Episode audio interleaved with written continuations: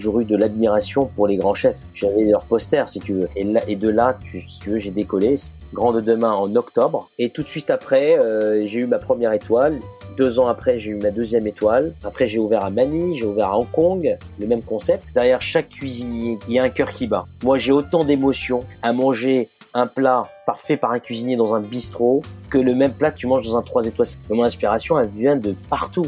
Elle est partout autour de nous, en fait. Aujourd'hui, il faut avoir de l'audace. Et dans la vie, on te donne à rien. Il faut aller le chercher. C'est la persévérance paye. Ça paye un jour. Voilà, tout est devant nous, en fait. Faut juste y aller.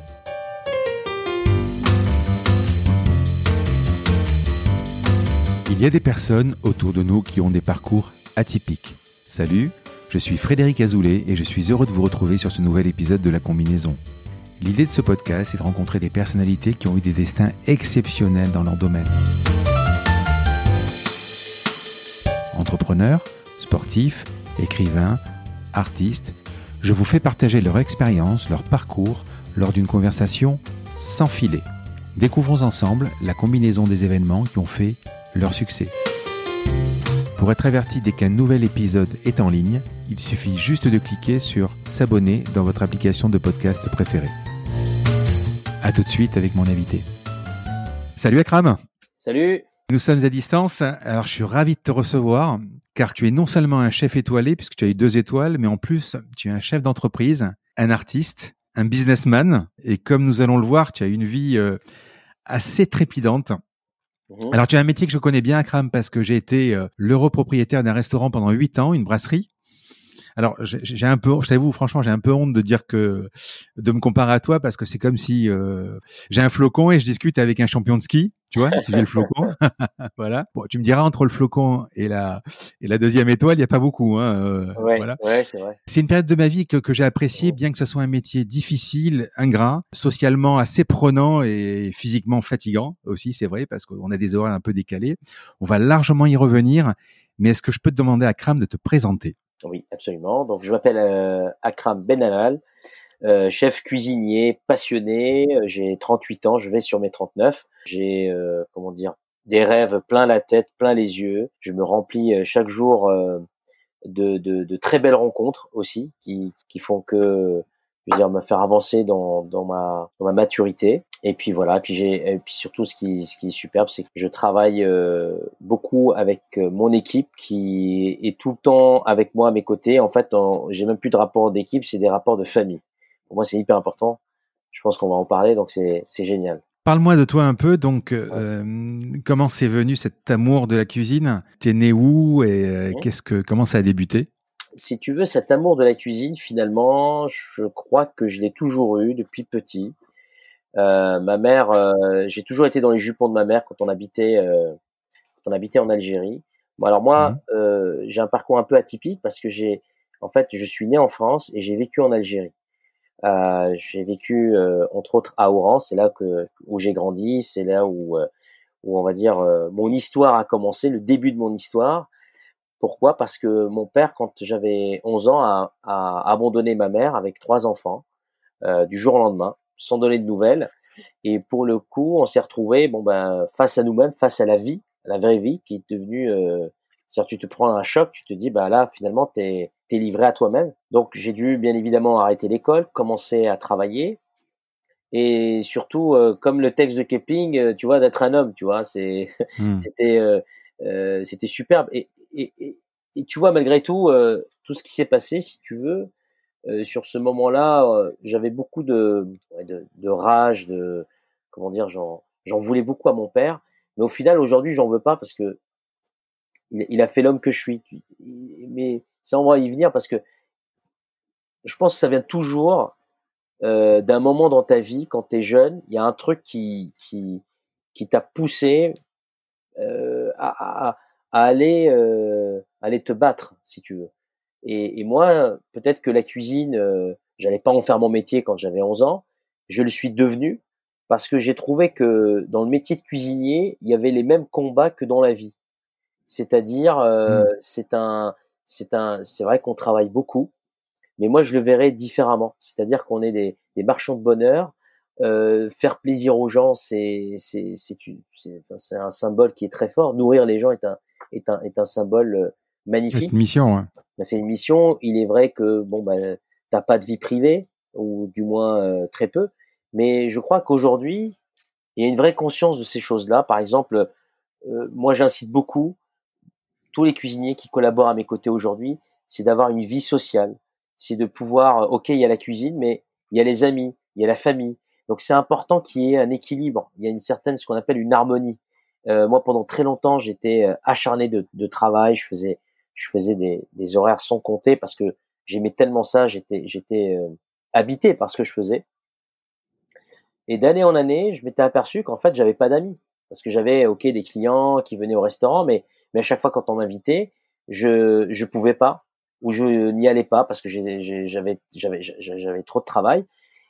Et maintenant, euh, enfin même plus tard, hein, je veux dire quand j'ai eu mes deux enfants et que maintenant ils ont un âge, si tu veux, euh, voilà 10 et 12, donc je fais des activités avec eux, ils me forcent à faire des choses que je ne faisais pas avant. Et là, tu vois, tu découvres la vie différemment. Et je te dirais même euh, beaucoup plus inspirante, si tu veux. Tu deviens beaucoup plus créatif, beaucoup plus posé, euh, beaucoup plus mature, tu vois. Et ça, pour moi, c'est vraiment euh, des choses. Euh, voilà, on apprend de la vie, on apprend sur soi-même aussi, parce que quand on est humain, mais en, plus, mais en plus, enfin moi, je me souviens quand j'avais le resto. Au début, les, copains viennent te voir, et puis pour te faire plaisir, mais comme tu t'as pas le temps, tu restes pas avec eux ils viennent une fois, deux fois, puis après ils viennent plus parce que tu travailles quoi. Ah ouais, c'est stressant. Ah oui, c'est stressant. c'est exactement. C'est stressant parce que tu veux faire, tu veux bien faire. Ouais, alors je crois qu'aussi les enfants, euh, quand on a les enfants aussi, euh, après euh, il y a une gestion des priorités, c'est-à-dire que quand tu es célibataire ou jeune couple, tu as ta femme au début, mais ton travail qui est ton principal but. Et quand tu as des enfants après, c'est décalé. C'est les enfants avant tout. Donc forcément, il faut que tu passes du temps avec eux. Et malheureusement, ou heureusement peut-être, la, restauration, c'est vrai que ça peut ne pas être compatible. Et dans ton cas, euh, c'est bien de se dire, euh, bon, il faut que je passe du temps avec mes enfants, c'est agréable, quoi. Donc, euh, ah oui, c'est hyper important. Je, reviens sur sur ton enfance. Tu dis à un moment, grâce à mon père, j'ai, je, je suis devenu l'homme que je suis devenu. Finalement, ouais, c'est un peu un mal pour un bien, quoi. Absolument. Mais de toute façon, mmh. c'est c'est une phrase que j'aime beaucoup de Nelson Mandela dans la vie, euh, je ne perds jamais. Soit j'apprends, soit je gagne. On est en eh total apprentissage toute sa vie, finalement. Et tu sais, euh, toute, toute cette, euh, bah, je dirais pas à rage, mais je lui en voulais vraiment beaucoup. Mais imagine, il serait resté avec nous, on aurait grandi avec lui. Enfin, je sais pas, peut-être que je serais pas là aujourd'hui. J'aurais pas fait, j'aurais pas fait tout ce que j'ai pu faire jusqu'à maintenant. Et puis, ça m'a donné un caractère fort, mais ça veut pas dire dans le mauvais sens. C'est-à-dire, à pouvoir assumer les responsabilités, à pouvoir gérer des problèmes, à pouvoir absorber des problèmes, et puis bien évidemment d'essayer au maximum de trouver des solutions. Et donc, moi j'adore, ça m'amuse, j'adore ça parce que je me dis, j'ai pas choisi le métier certes le plus facile. Donc maintenant, bah, quand il y a des problèmes, il faut savoir s'adapter, il faut savoir euh, se réorganiser, et c'est hyper stimulant. Et c'est ce que aussi je transmets parce que derrière, ce qui, ce qui est génial, c'est que les jeunes d'aujourd'hui, quand tu leur parles de ta vie, es en quelque sorte une certaine forme d'inspiration et de transmission. Et pour moi, ça, c'est important. Alors, il y a la transmission de la cuisine, mais derrière la cuisine, il y a un homme, tu vois.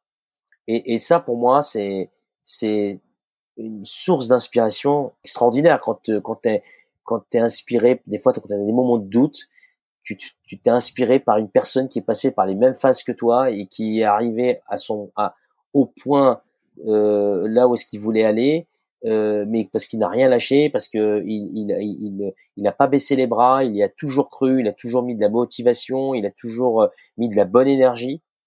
Et au final, ça paye. Ça paye. Tu, tu l'as revu, ton père? Alors mon père, euh, alors je, je, je, vais te dire. Enfin, si tu veux en parler, attention. hein, non, bah, euh, bah, bah, eh ben, je vais en parler. Je vais en parler justement. Alors mon père, en fait, je l'ai vu il y a sept ans. Il est venu me voir. Je lui ai jamais posé la question de lui dire pourquoi tu m'as abandonné, pourquoi tu n'es jamais revenu, pourquoi ci, pourquoi ça. En fait, il est venu. On s'est vu pendant un mois. On s'est vu. C'est comme si je faisais connaissance avec un inconnu.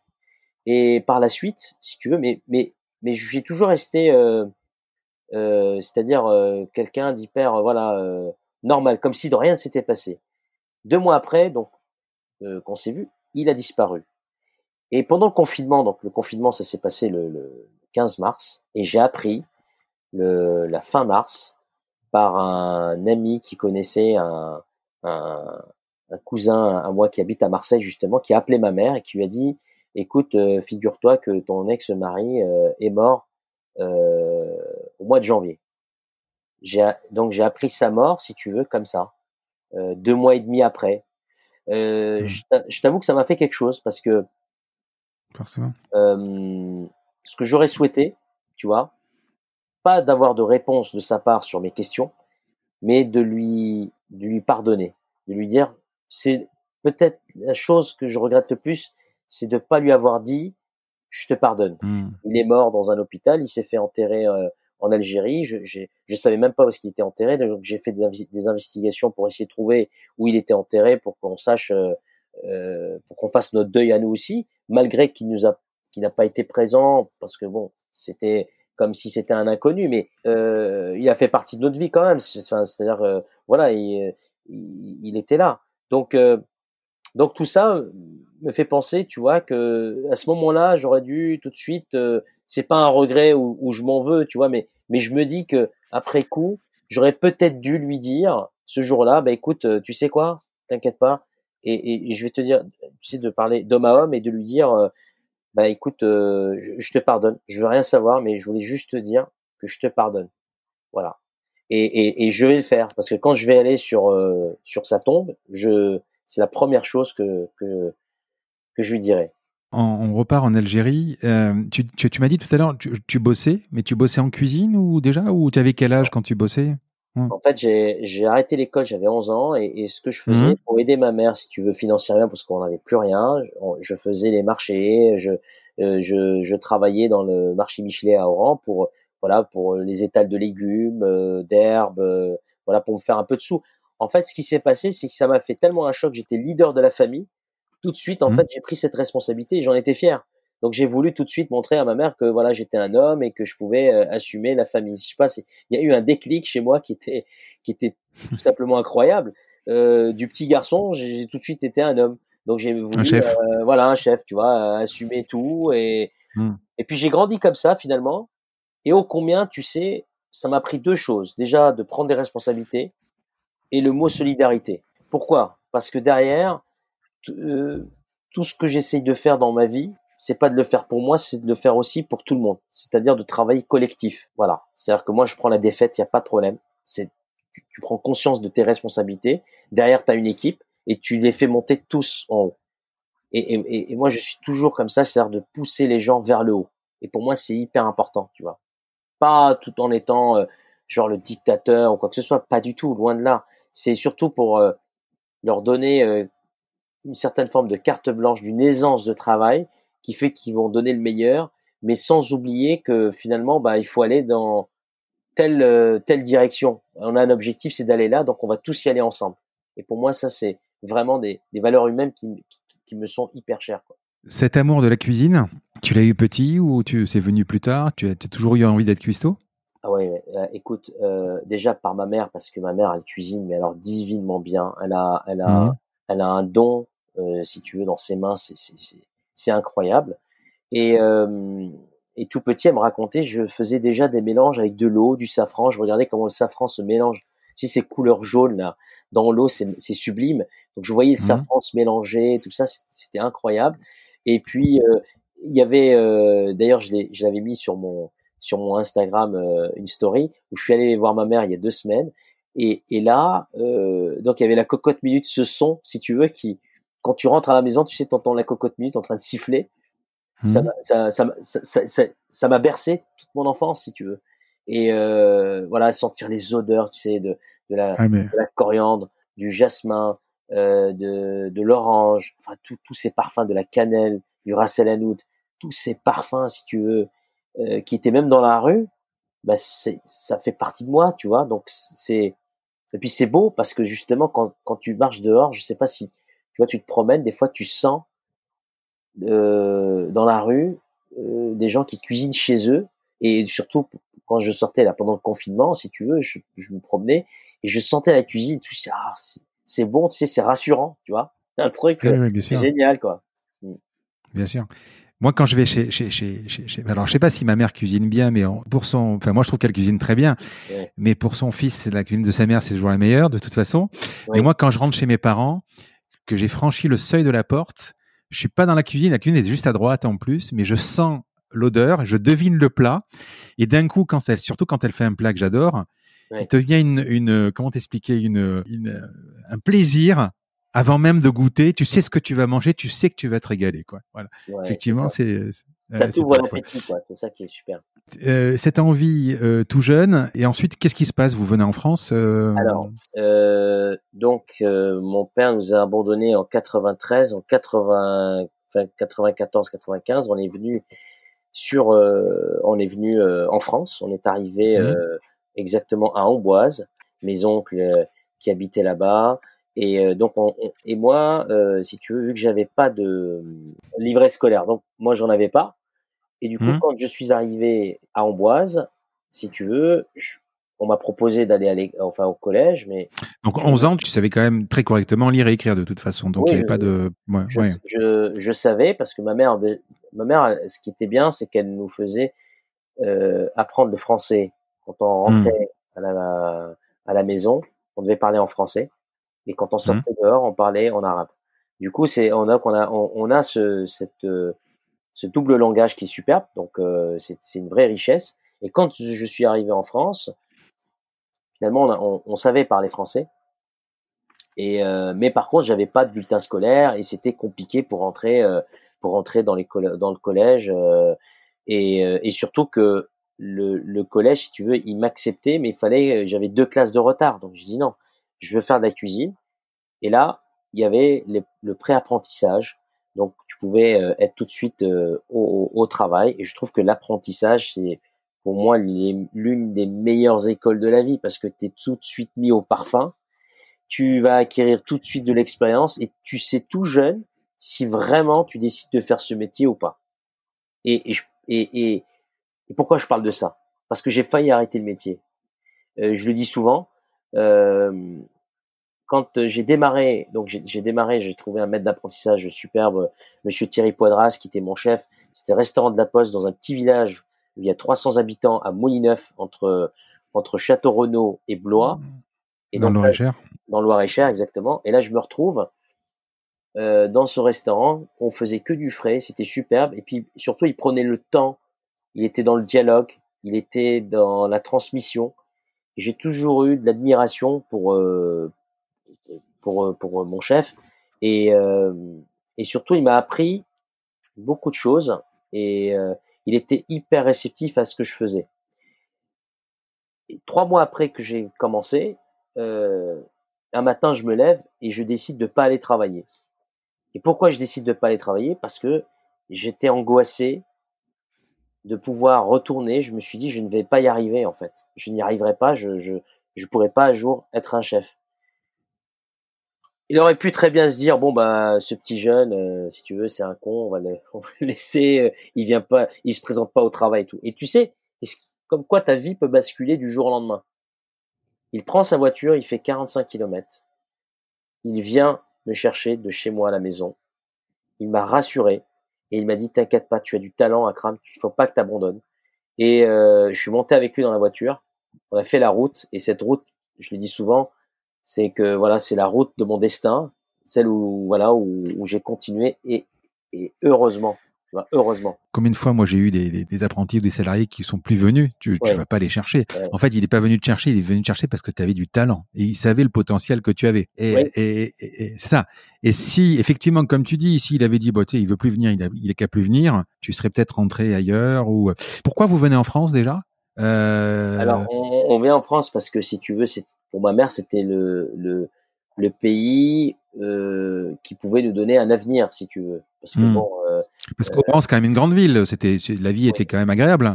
Oran c'est une belle ville, la vie est, mmh. agréable, mais elle voulait nous donner une chance de pouvoir euh, euh réussir euh, point de vue société, si tu veux.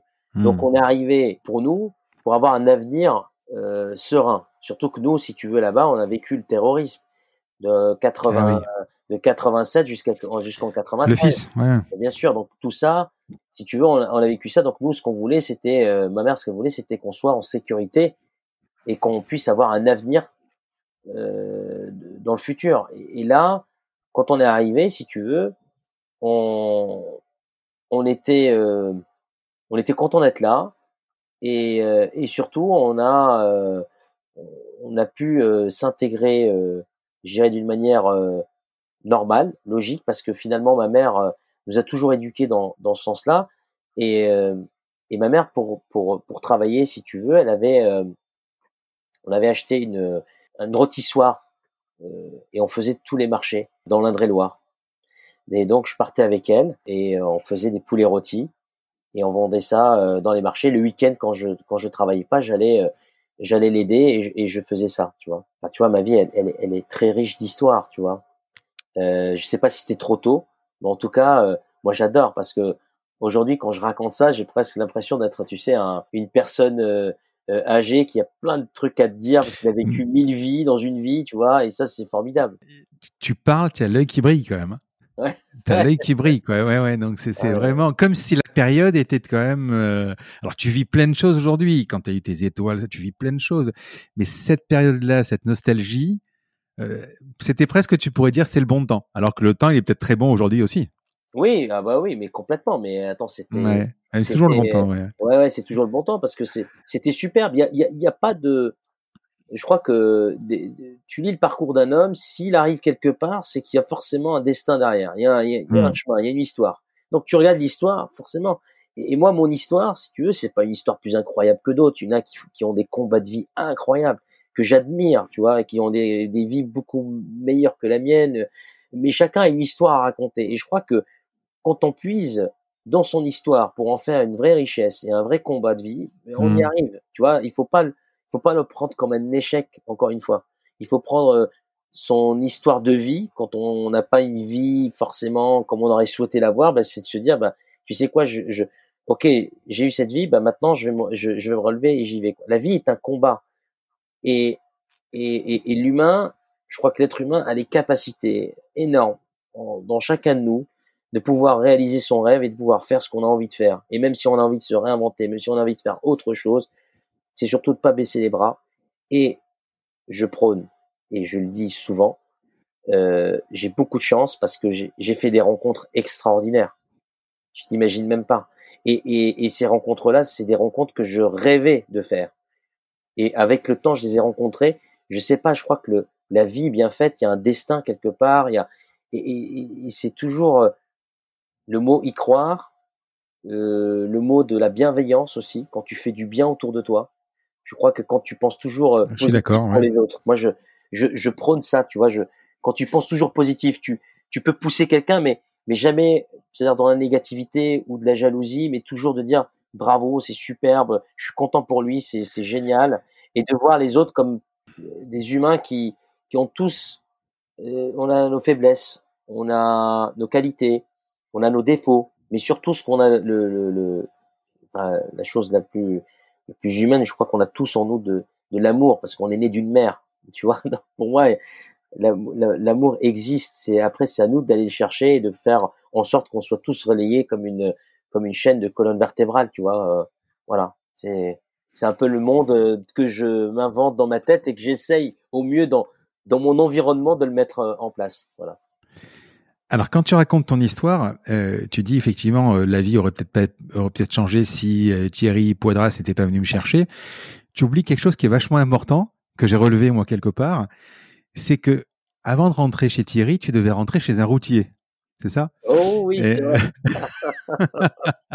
alors, alors cette histoire, voilà, ah ouais, mais attends, cette histoire, elle est, elle est, quand même dingue cette histoire parce que effectivement, on va sur la nationale 10 et, et, et, et, euh, et du coup, il y avait un restaurant routier, euh, c'est à Monet mmh. exactement. Et là, je me retrouve à aller me présenter chez ce restaurateur qui, euh, qui voulait m'embaucher. Je sors de là, je pétais la forme, je dis à ma mère, je monte dans la voiture, je dis à ma mère, putain, c'est super maman. Et en plus, j'y allais tout seul. Hein. C'est-à-dire que ma mère me déposait devant, c'était moi qui allais me présenter. Et là, je dis, maman, c'est génial et tout, c'est bon, il me prend. Et là, elle regarde comme ça, elle penche la tête, elle regarde, elle me dit, elle me dit, tu sais quoi, mon fils, euh, ce, ce, ce restaurant, c'est pas un restaurant euh, euh, gastronomique. elle me dit parce qu'il a pas de nappe blanche, il a pas de moquette. tu vois, c'est, c'est très drôle. le côté cliché, mais en fait, elle avait raison parce que tu vois, ce oui, estimait de bien pour moi, c'était ouais. de travailler dans un dans un grand restaurant où j'allais apprendre le maximum. Parce que dans les routiers, on y mange très très bien aussi, tu vois. Mais mais surtout d'être dans les restaurants étoilés, dans les restaurants euh, euh, qui pourraient euh, m'apprendre, voilà, le le le, le savoir-faire, les produits, euh, enfin, tu vois, le le le, le terroir, tout tout ça. Et et et, et, du coup, bah je voilà, j'ai je me suis retrouvé à travailler euh, chez Monsieur Thierry Poidras. Tu te rends compte que même si tu es un chef qui décide, qui fait, qui a pris plein de décisions, on va le voir plus tard dans ton, dans tes entreprises, etc. T'as un moment la petite voix de ta mère qui te dit non mon fils, il faut pas que tu ailles là parce que c'est pas un restaurant euh, gastronomique, euh, les nappes blanches, etc. Si tu lui avais dit non non maman je vais y aller, ta vie aurait peut-être complètement changé. Ah, mais complètement. Tu- mais Ouais. c'est sûr. hein, Je... Et c'est ça qui est très drôle. C'est-à-dire que tu vois, quand t'as la magie de la vie, la magie de la Ouais. vie, quand elle t'emmène, mais, mais tu sais, il faut avoir conscience de ça. Parce que je crois que dans notre chemin, on a tous des moments comme ça. Et, euh, et plus tard, quand on prend de la maturité, en fait, on, on, on se rend pas compte, mais il, il faut se dire, tu te rends compte, j'étais là.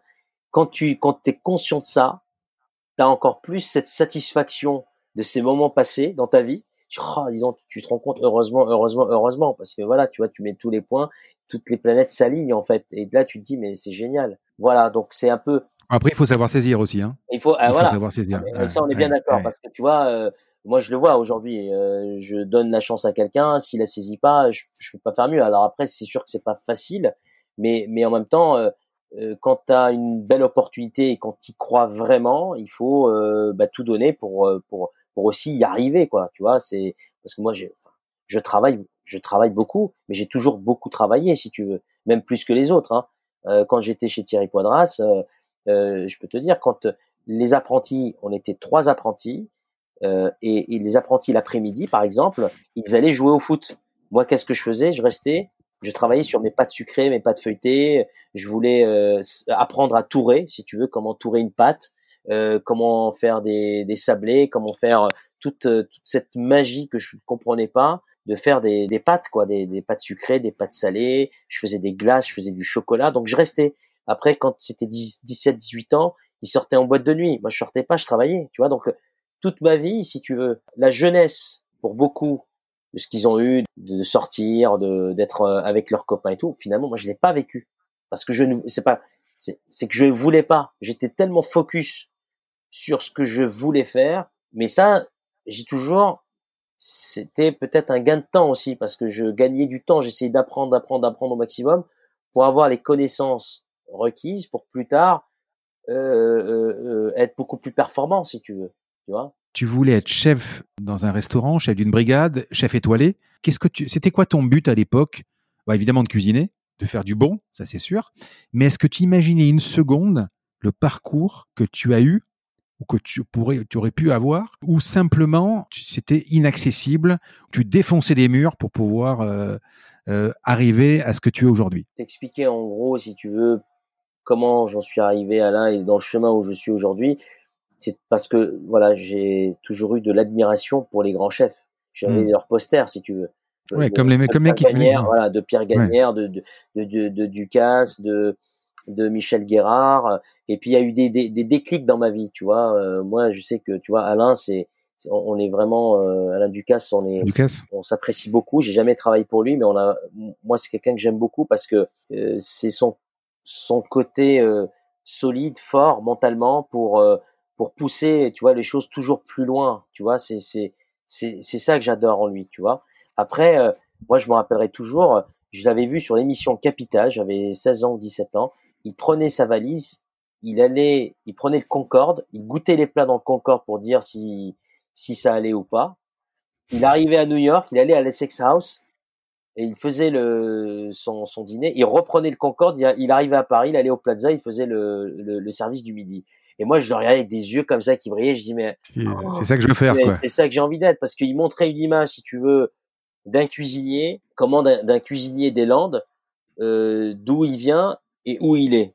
Moi, c'est comme ça que je l'avais vu, tu vois. J'ai vu qu'en fait euh, tout était possible. Voilà, tout est devant nous en fait. Faut juste y aller. Et lui, il a euh, il a il a il a toujours travaillé. Il n'a pas eu un parcours aussi euh, facile. euh, Et puis après, il y a eu un autre déclic, c'était quand j'étais chez Pierre Gagnère, et là, en fait, il y a eu une révélation où je voulais incarner un, cuisinier, euh, parce que si tu veux, ok, il y a le talent, mais derrière, après d'année en année, tu cherches, tu te cherches, tu essaies de trouver ta signature, ta propre identité culinaire. Et l'identité culinaire, c'est très compliqué à l'avoir parce que surtout en ce moment dans un monde qui va de plus en plus vite avec euh, les effets euh, des réseaux sociaux, Instagram et tout, si tu veux, enfin tout se sait, tout se voit. Et, et, et moi j'ai toujours été sur un chemin qui me guide vers une cuisine qui est vraiment personnelle.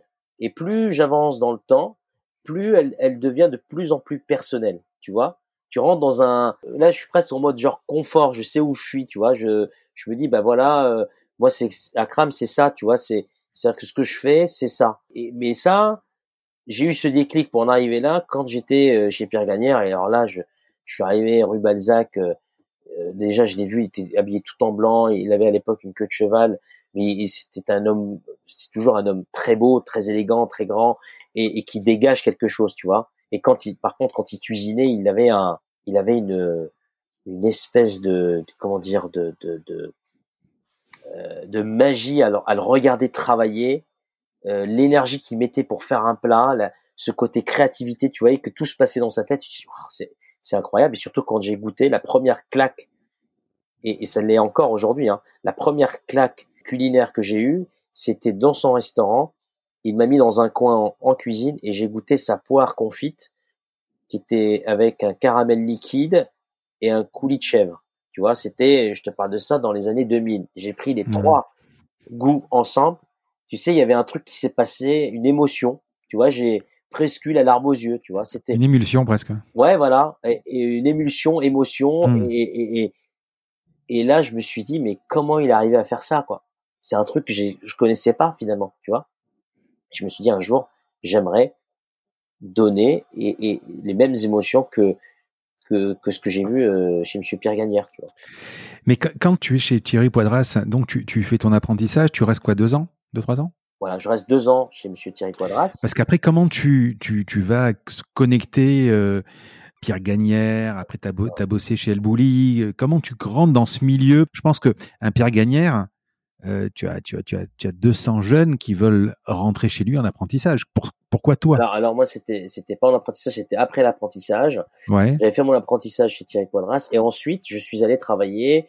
J'ai fait une mention complémentaire. Donc c'est comme un apprentissage, mais euh, mais c'est une année de plus pour apprendre à faire de la pâtisserie. Et là, j'ai travaillé mmh. dans mon premier restaurant étoilé, mmh. étoilé Michelin, qui était euh, à Tours, à Saint-Avertin, exactement à La Roche-le-Roi, chez euh, mmh. Monsieur Alain Couturier. Et, et là, euh, et là, je suis rentré dans un autre monde, tu vois. J'ai, là, j'ai appris la grande, grande cuisine, tu vois.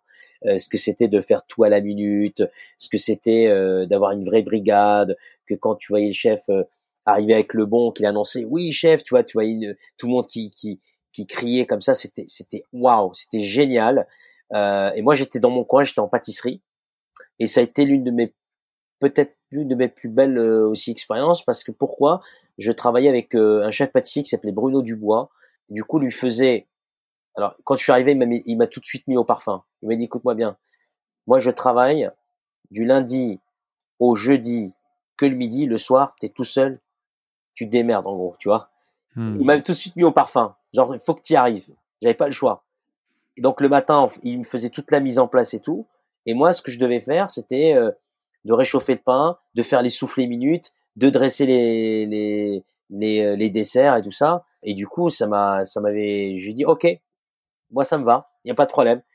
Et j'ai relevé le défi. Il m'a dit, je reste avec toi le soir pendant deux semaines. Au bout de la troisième semaine, c'est tout seul que tu fais le, le service. Et c'est comme ça que j'ai appris en fait. J'ai appris à, à être autonome. Et j'aime pas qu'on me dise de faire. J'aime faire avant qu'on me dise. Ça a toujours été mon tempérament. Et puis j'ai appris comme ça mon année, euh, mon année de ma mention complémentaire, euh, bon, bah, ça s'est fini, c'était très bien. Euh, euh j'ai eu pareil meilleur apprenti d'Indre-et-Loire. ça, ça s'est super bien passé. Et par la suite, je suis allé à l'orangerie du château dans un autre étoilé. Et là, pareil, je voulais être tout seul. Tu vois, Toujours en pâtisserie? En pâtisserie, ouais. Et, et en fait, au départ, c'est que j'ai démarré en cuisine. Ensuite, j'ai vraiment adoré la pâtisserie. J'adore la pâtisserie parce que je trouve que c'est c'est un, un, univers esthétique extraordinaire. c'est des mélanges de goûts, de textures extraordinaires. Et puis c'est ce que j'appelle toujours ce truc qu'ils arrivent à, à, à créer une, une, une, émotion, une harmonie euh, hyper intéressante. Et, et, et, la pâtisserie, c'est une science qui est exacte. Elle n'est pas, c'est pas de l'à peu près, tu vois. C'est. Et, et, puis quand tu reçois, quand tu reçois un client, c'est le, c'est le feu d'artifice, c'est le bouquet final. Il faut qu'il reparte avec le, le, tu peux pas le décevoir sur le dessert, c'est ah, pas possible. Quoi. Voilà, absolument. Et euh, mmh. par la suite, donc, je suis allé euh, travailler à la Rangerie du Château en tant que chef de partie en pâtisserie. Mmh. Et là, euh, pareil, donc je me retrouve dans une pâtisserie où j'étais tout seul, parce que voilà, c'était un poste où il fallait travailler tout seul. Il y avait des, des signatures en pâtisserie qui étaient déjà là, et moi je devais juste faire ces, ces, euh, ces signatures-là, les reproduire, et puis derrière, j'ai commencé petit à petit à intégrer le pain, à intégrer les petits fours, à intégrer des nouveaux desserts que je faisais, que je faisais goûter à mon chef Jean-Marc Molvaux, qui validait, et derrière, voilà, on les mettait à la carte. Et par la suite, j'ai travaillé, euh, donc je suis allé à Paris pour travailler chez Pierre Gagnère en pâtisserie. Et ensuite chez Pierre Gagnère, comme je t'expliquais, c'était complètement un univers euh, extraordinaire, euh, point de vue euh, richesse humaine, créativité. C'était là, là tu arrives dans un autre level, c'est-à-dire tu es dans la Formule 1 de la de, de, de, de, de la gastronomie. Et ensuite, donc, euh, Monsieur Pierre Gagnère me place. Euh, donc, euh, trois étoiles à l'époque déjà? Ouais, trois étoiles, ouais. Donc, je suis arrivé à Paris. Et puis, hmm. par la suite, j'ai travaillé donc avec Monsieur Solivares euh, à l'Élysée Vernet, que j'adore ah aussi. Euh, c'est Pierre Gagnère qui m'a placé chez Monsieur Solivares. Et il avait une place pour moi en tant que chef pâtissier au Luxembourg. Et donc, à 21 ans, je me retrouve chef pâtissier d'un restaurant. Mais attention, pas n'importe quel restaurant, c'est un restaurant qui était fusion entre la cuisine française et la cuisine chinoise. Euh, c'était un peu le style de l'époque. Je sais pas si tu avais connu le Man Bouddha Bar et tout ça. Oui, oui, bien sûr. Et donc euh, c'était le restaurant, c'était le spot, si tu veux. Ils avaient pris comme consultant Monsieur Solivares et moi j'intervenais en tant que chef pâtissier. Donc là j'arrive, j'ai 21 ans et euh, je me retrouve dans cette pâtisserie. On faisait 150 couverts, 200 couverts, tu vois. Et je prends le poste et là je travaille. Et alors ce qui se passe, c'est que un an et demi après, deux ou deux ans après, donc il y a plus de chef. Je me retrouve tout seul en pâtisserie, puis petit à petit, ben il y a plus de chef, ben qu'est-ce qu'on fait, machin. Donc moi, je reprends le, le, poste de chef et tout ça, et puis petit à petit, ben je suis je suis devenu chef de cuisine. Donc je m'occupais des, des Chinois et des Français parce qu'il y avait un espace pour les pour la cuisine chinoise, un espace pour la cuisine française, et du coup il fallait faire quand il y avait un bon qui, qui sortait, il fallait s'arranger pour que les deux plats sortent en même temps, en sachant que la cuisine asiatique et la cuisine française c'est pas pareil, tu vois. Donc, que tu sors un filet de bœuf avec euh, avec des nouilles sautées avec un wok de légumes par exemple, bah, c'est pas, pareil. Euh, parce que la, cuisson du wok de légumes rigolo, plus vite qu'un. Mais mais attends, mais mais c'était mais c'était génial. La première fois, je me suis retrouvé avec des bons, si tu veux, des tickets de de de, de commande, mais qui descendaient jusqu'en bas. Tu vois, j'avais peut-être euh, 150 personnes à faire sortir. Alors là, tu sais, grosse, grosse sueur. Combien en cuisine Combien de personnes en cuisine? On était une dizaine, tu vois, et grosse. Ah oui, quand même. Ouais, grosse sueur froide. Donc t'étais là et c'est toi qui dicte, c'est toi qui, comme un chef d'orchestre. Et là, tu dois dire, tu démarres ça, tu démarres ça, tu démarres ça. Il est où? Donc tu dois suivre le, le service. Et la première journée, j'avais l'impression, honnêtement, que j'allais pas y arriver, tu vois. Et finalement, ça s'est bien passé, malgré que j'ai fait quelques erreurs ce qui était normal parce que voilà, c'était la première fois où je gérais. Euh, et puis finalement, bah voilà, petit à petit, bah c'est c'est resté comme ça. Euh, et heureusement que j'ai fait de la pâtisserie, tu vois, avec du recul, parce que moi je dis toujours qu'un très bon cuisinier doit avoir l'âme d'un pâtissier. Et j'incite tous mes collaborateurs qui travaillent avec moi en cuisine, je leur toujours faites de la pâtisserie au moins un an ou deux ans. Tu vois, ça va ça va t'apprendre des choses. Parce que si demain tu t'installes, au moins tu pourras faire la pâtisserie et la cuisine. Parce qu'il y en a souvent quand ils s'installent, ils savent pas faire de, de la pâtisserie. Eh oui. Tu vois. Donc c'est très c'est très compliqué. Et donc voilà. Après donc le Luxembourg, je suis resté là-bas trois ans et demi. Je je reviens sur mes terres natales, c'est-à-dire en Touraine. Et là, je prends un poste de de pardon non pardon juste avant. T'as pas bossé chez Elbouli, c'est ça? Exactement. Donc avant alors avant Elbouli, j'étais revenu sur Tours. Comment ça s'est passé? Je suis revenu sur Tours et je voulais rester sur Tours. Et là, je me dis, bon, qu'est-ce que je vais faire? Qu'est-ce que je vais faire? Et là, j'étais en vacances en Espagne, à Benidorm, et j'envoie un mail tout simple à El Bouli. Je dis, voilà, j'ai travaillé avec Pierre Gagnère, et mon rêve ultime, ça serait que d'avant de vous êtes la dernière personne chez, chez qui j'ai envie de travailler avant d'être toujours euh, chef de cuisine. Je n'aurais plus besoin de travailler pour un chef. Tu vois, je, je lui dis, j'aimerais finir chez vous. Et moi, je me suis dit, jamais de la vie, il va me répondre. Il y avait à l'époque 70 000 demandes. Hein. Et tu parlais espagnol et tout et tout? Ah non, non, non, rien du tout. J'étais à l'audace. Je lui envoie un mail en anglais, un, un, anglais euh, bidouillé, hein, tu vois. Je mmh. reçois le mail, je reçois une réponse deux jours après en me disant, OK, nous sommes heureux de vous accueillir le lendemain. Ben moi, j'ai laissé tomber mes vacances, j'ai pris mon sac à dos, j'ai pas d'argent, je suis arrivé là-bas à Calamanjol, je suis arrivé en cuisine, je savais pas où j'allais dormir, je suis allé comme ça, tu vois, vraiment à l'arrache. J'avais 24 ans, tu vois, j'allais pas me prendre la tête à me dire. Le premier jour, j'ai dormi sur la plage là-bas à Calamanjol, sur une plage parce qu'il y avait des bungalows, donc elle m'a gentiment prêté, euh, tu sais, un transat en même temps. C'était au mois d'août, il faisait super beau, donc je me suis dit c'est pas grave, elle m'a prêté une douche pour me doucher. Et puis après euh, ma deuxième journée de travail, il y avait des jeunes qui étaient là et qui m'ont dit tu peux venir, on, a pris un appartement, on est on dort tous euh, tous tous ensemble sur Rosas. Et puis après voilà, et puis j'ai travaillé là-bas pendant huit mois. Alors là, ça c'était la partie, euh, on va dire, tu vois comme quoi que rien n'est impossible. Et l'autre partie, c'est-à-dire que je suis arrivé là-bas, j'avais les yeux grands comme ça. Oh, je suis rentré dans une cuisine, mais t'as l'impression c'est la NASA, tu vois, la NASA de la cuisine, tu vois. C'est pourquoi c'est le, meilleur restaurant du monde? Pourquoi on dit ça? Je vais t'expliquer pourquoi. Quand on dit meilleur restaurant du monde, c'est pas la meilleure cuisine du monde en fait, c'est hmm. différent. Moi, la cuisine, la meilleure cuisine du monde, ça dépend de là où tu es, le contexte dont tu es, euh, avec les personnes avec qui tu es. Enfin, il y a plein de contextes. Par contre, ce qu'il est, en fait, c'est qu'il était parti dans dans ce que j'appelle euh, la créativité absolue, d'ouvrir d'autres portes, peut-être qui étaient trop fermées, où on n'allait pas chercher au plus loin, de, tu sais, de cette, euh, de ce côté euh, ingénieux, euh, intellectualiser la cuisine, peut-être d'avoir un autre rapport. Alors tout n'est pas resté, mais il a marqué une époque. Il a vraiment marqué une époque. De là, en fait, est né tout ce qui est les sphérifications, les siphons. Tu vois, les siphons, tout le monde utilisait les siphons, mais ça a été quand même le premier à le faire, tu vois les siphons de terre, l'azote liquide. Euh, alors, alors, moi, tu vois, je le fais pas.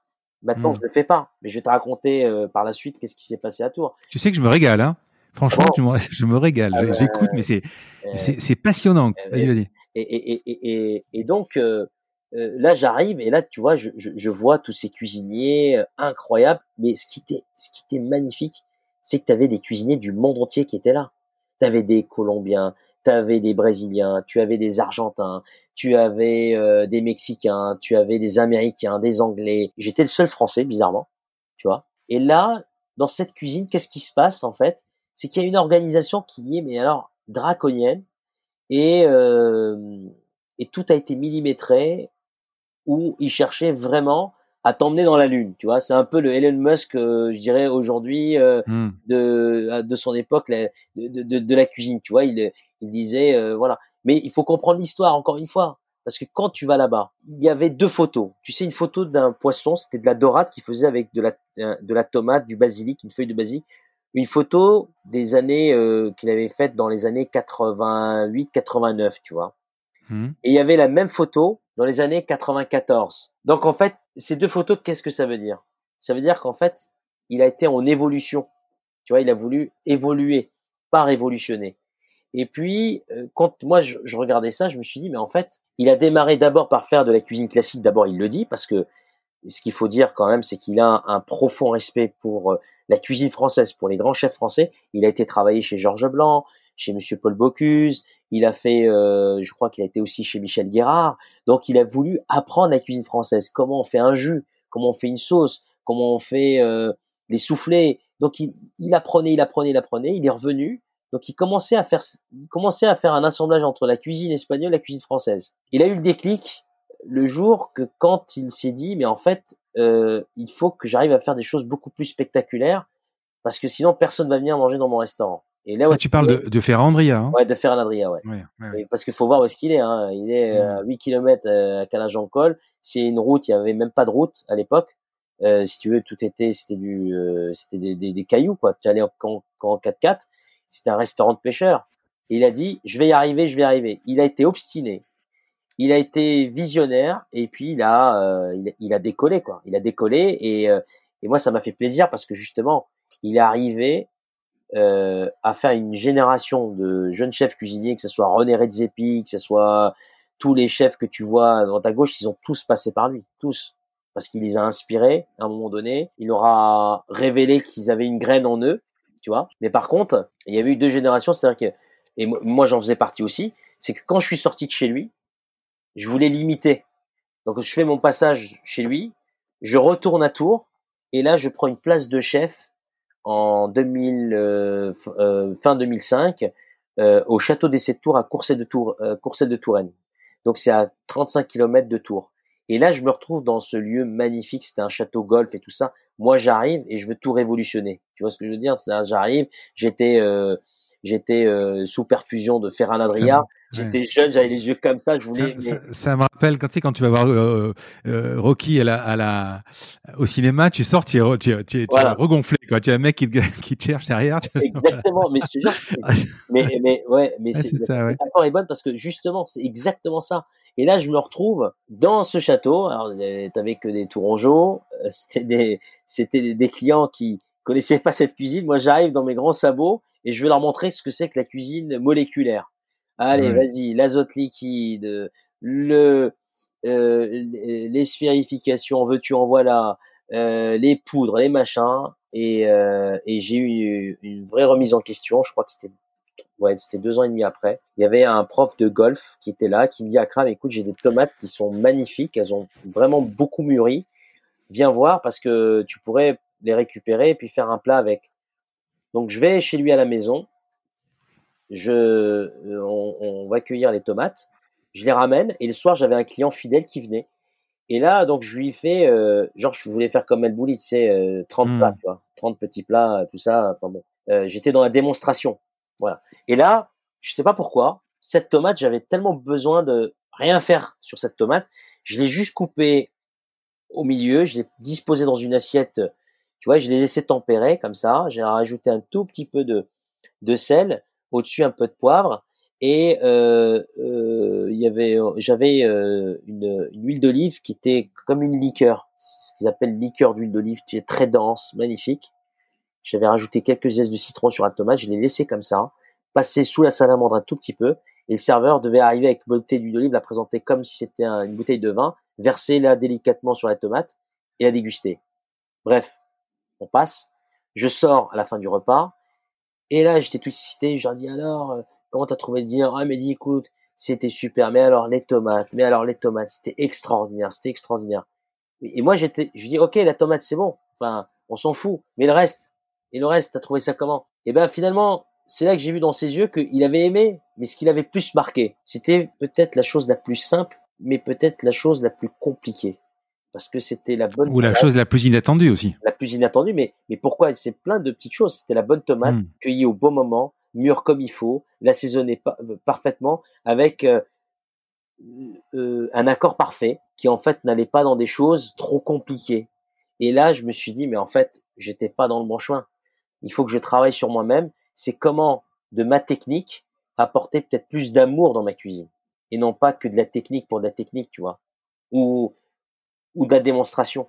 Et il faut avoir, euh, je, je, pense que il faut se l'avouer, c'est-à-dire qu'il faut qu'il faut avoir le tact de se dire bah ouais bah finalement euh, c'est vrai, j'aurais je, m'étais complètement trompé. Et si je serais resté sur cette voie-là, honnêtement, je pense que j'aurais pas été là où je suis aujourd'hui, tu vois. Il faut avoir euh, justement cette humilité pour se dire que c'est pour ça que la vie, on fait plein de c'est des c'est des c'est pas des échecs, c'est des rencontres d'échecs, tu vois, c'est c'est ça en fait. Tu as un moment dans ta vie quelque chose que tu fais et il fallait que je passe par ça, en fait.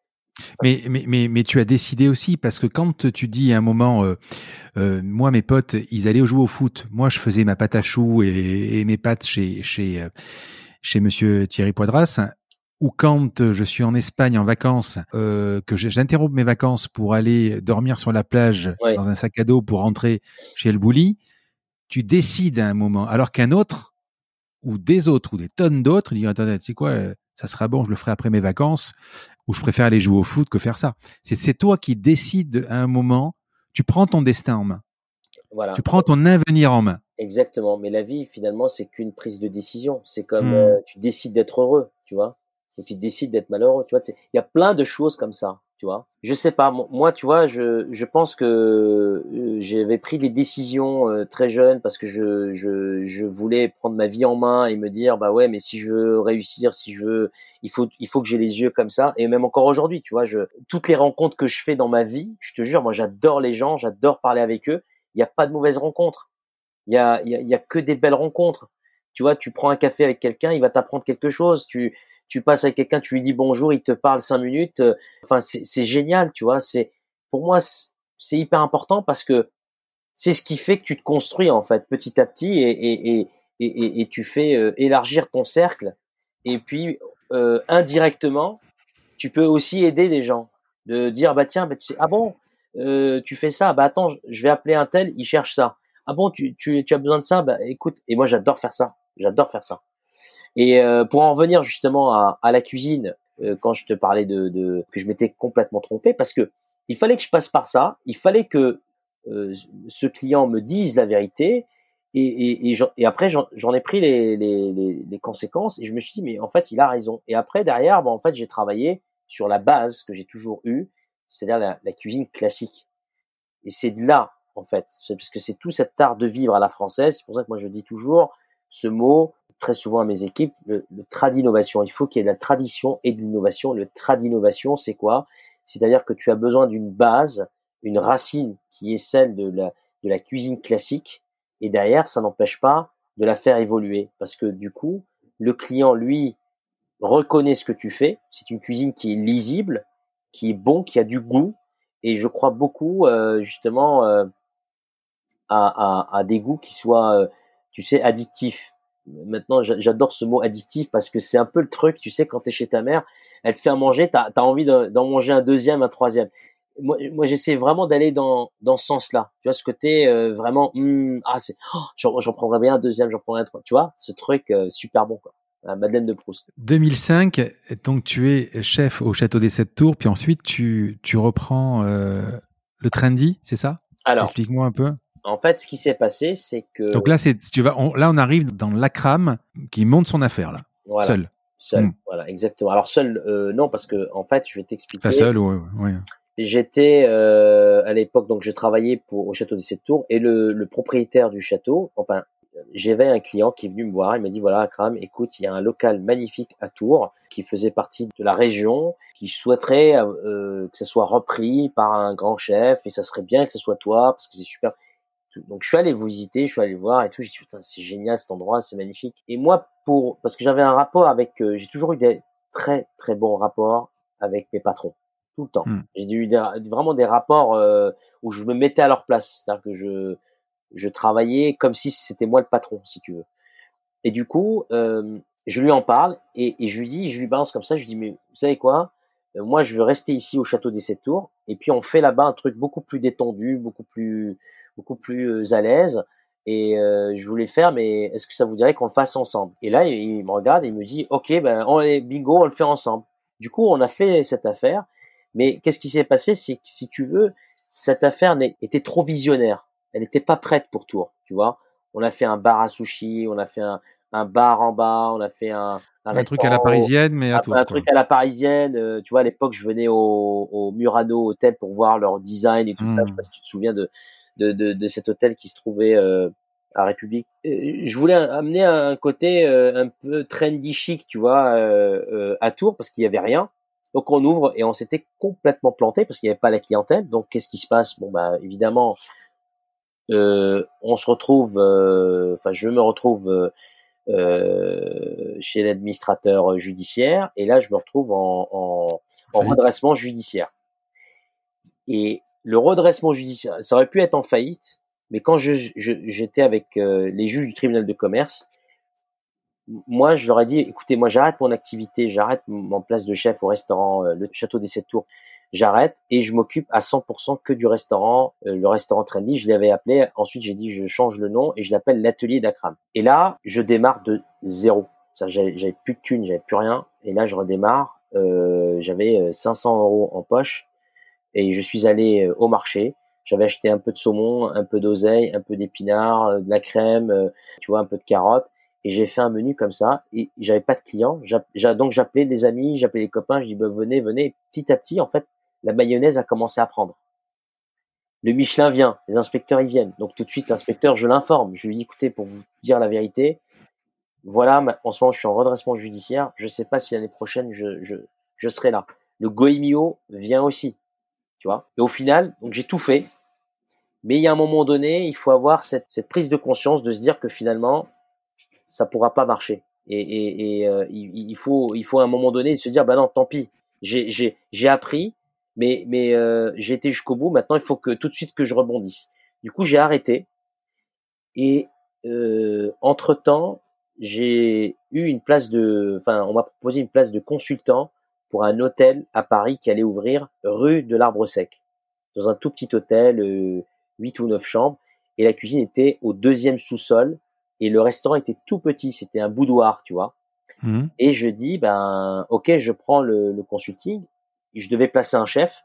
Au final, c'est moi qui appelle justement les propriétaires. Je leur dis, ben finalement, vous savez, si ça vous dérange pas, ça va être moi le chef parce que voilà, j'ai plus mon restaurant à Tours et du coup, ben je je vais recommencer.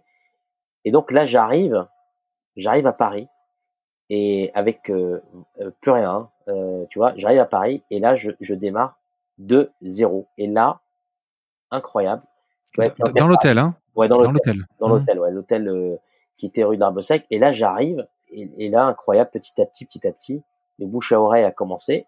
Et surtout, j'ai reçu un appel de, de Patricia Alexandre à l'époque, qui était la, la directrice générale de, du Goemio, qui me dit, écoute, Akram, euh, on t'a cherché partout, où tu étais. Je lui dis, bah écoute, euh, je suis à Paris, figure-toi, parce que j'ai, euh, euh, enfin, mon restaurant a fait faillite et voilà, je me retrouve à Paris. Et là, qu'est-ce qu'elle me dit? Elle me dit, écoute, c'était pour t'annoncer la bonne nouvelle, tu es grand de demain au Goemio. Si tu veux, c'est le la révélation en quelque sorte de de ton travail et tout ça. Et je lui dis ah bon et tout? Je dis mais j'ai plus de restaurant. Je dis maintenant je suis je suis je suis à Paris. Et là, il y a eu un blanc, et là, elle me dit, non, mais Akram, tu sais, nous, ce qu'on récompense, c'est ton travail, c'est ton, c'est ton talent, euh, peu importe où tu es. En fait, si tu veux, j'ai cru qu'elle allait, euh, en quelque sorte, euh, me dire, ben, on refuse, si tu veux, tu vois, on, ah oui, ben, c'est pas grave, je lui avais dit, je lui ai dit, s'il y a quelqu'un d'autre, tu peux lui donner tout. Et en fait, non, pas du tout. Et elle m'a dit, tu gardes ton titre, et de là, 2011, hein, ça. Hein? ouais, 2011, et, là, et de là, tu, si tu veux, j'ai décollé. Si tu veux, bon, c'était, je suis arrivé dans cette place, c'était au mois d'août. Grande Demain en octobre. Euh, et par la suite, au mois de novembre, je reçois un coup de fil d'un client que je ne connaissais pas qui me dit j'ai des restaurants rue Lauriston, venez voir, euh, faudrait que je vous présente, on trouve un moyen euh, euh d'arrangement et tout ça. Je lui dis mais ça m'intéresse pas, j'ai pas d'argent, pourquoi vous m'appelez? Il a insisté. Je suis allé le voir et, euh, et là du coup euh, il me montre le restaurant, la rue Lauriston. Et là je dis mais en fait c'est génial ce restaurant, mais pourquoi vous montrez ça alors que je peux pas, hein, aucune banque ne voulait me suivre, enfin voilà. Et il me regarde comme ça, il me dit, bah, tu sais quoi, moi pour t'arranger, si tu veux, je te fais crédit vendeur. C'est ce qui ne se fait plus maintenant quand même, hein, mmh. il se faisait toujours euh, avant. Et là, je le regarde comme ça, tu vois, là encore une fois, comme tu disais tout à l'heure, prise de décision. Eh oui. Et là, je fais quoi? Je lui serre la main et je lui dis, ok, tu vois? Et là, on va chez le notaire je signe, j'ouvre le restaurant euh, à Kram, et tout de suite après, euh, j'ai eu ma première étoile. Deux ans après, j'ai eu ma deuxième étoile. Après, j'ai commencé à ouvrir euh, mes concepts, c'est-à-dire que. Mais comment ça se fait que ça va si vite? Écoute, je sais pas. Je pense que à Paris, à l'époque, il y avait pas, ça bougeait pas trop. Il y avait mmh. pas tant que ça de restaurants, pas comme maintenant, je veux dire. Et, euh, et j'étais l'un des premiers jeunes, si tu veux, à ouvrir euh, par ses propres moyens et, euh, et vraiment à, à, faire des choses, euh, tu vois, qui, qui, qui, changeaient un petit peu à Paris. Et c'est vrai que moi, c'était sympa. Puis surtout, bon, j'ai eu beaucoup de chance parce que tous tous les grands chefs, tous mes confrères sont venus me voir, ils m'ont ils m'ont tous soutenu et tout. Et, et, et voilà, et ça s'est fait comme ça en fait. Après, bon, bien sûr, il y a le travail, il y a ta cuisine aussi, ta la personnalité de ta cuisine. Et puis surtout, je crois euh, que la, chose euh, qui est hyper importante, c'est de savoir durer. Voilà, de ne rien ah, lâcher. Voilà. Et, et, et de là est né ce que je voulais. Je me suis toujours dit, j'ai écouté beaucoup les, tu sais, les interviews de grandes personnalités de la mode qui disaient, voilà, voilà, il y a euh, la haute couture, mais il y a aussi le prêt-à-porter. J'ai essayé de comprendre un petit peu. Et par la suite, je me suis dit, mais en fait, les concepts, les concepts, c'était en plein les concepts. Je regardais les choses, je voyais que le monde allait, allait vachement vite. Et je me suis dit, mais si c'est pas les chefs qui le font, qui c'est qui va le faire? Donc je me suis dit, ben voilà, je vais, je, je, veux créer un concept pour voir si ça marche. Et là, j'ai créé l'atelier Vivanda, le restaurant de viande, parce que je me suis dit, purée, quand même dans la tradition française, c'est quand même le, le steak frites, c'est quand même le bon morceau de viande, le godet de vin rouge, si tu veux. Et il n'y avait pas d'adresse ou de concept duplicable. J'étais fasciné par tout ce qui était franchise, licence, développement, conception de la marque, euh, concept. Je trouvais ça superbe. Je me suis dit, comment arriver, nous, en, en, en faisant notre savoir-faire, faisant de la belle cuisine, de la bonne cuisine, mais de conceptualiser ce qu'on sait faire. Donc on a travaillé là-dessus, on a ouvert l'atelier Vivanda, qui a été un fort succès. On en a ouvert après euh, euh, trois. Après, j'ai ouvert à Manille, j'ai ouvert à Hong Kong, le même concept. Et de là est né, si tu veux, euh, ma deuxième phase dans ma vie, c'est-à-dire développement, meneur d'hommes, de construire ensemble des, des, projets. Et, et voilà, c'est-à-dire de, de, comment dire, de monter une structure qui soit. Moi, j'ai toujours eu l'envie, ce que je construis, je puisse donner une influence à d'autres tu vois, de, de faire la même chose et de m'aider à y arriver et de et, peut-être demain de à, à, leur tour de faire la même chose, tu vois. Voilà. On, va revenir sur le, la crème euh, businessman, mais je voudrais qu'on reste un tout petit peu sur sur le sur ton métier de chef. Euh, donc première étoile, deuxième étoile. Donc plus tu montes en puissance, plus c'est compliqué, plus c'est c'est dur de tenir. Euh, c'est vraiment le détail du détail du détail. Il faut être là tous les instants. Il faut une excellence quoi au, quotidien. Oui. C'est vraiment ça.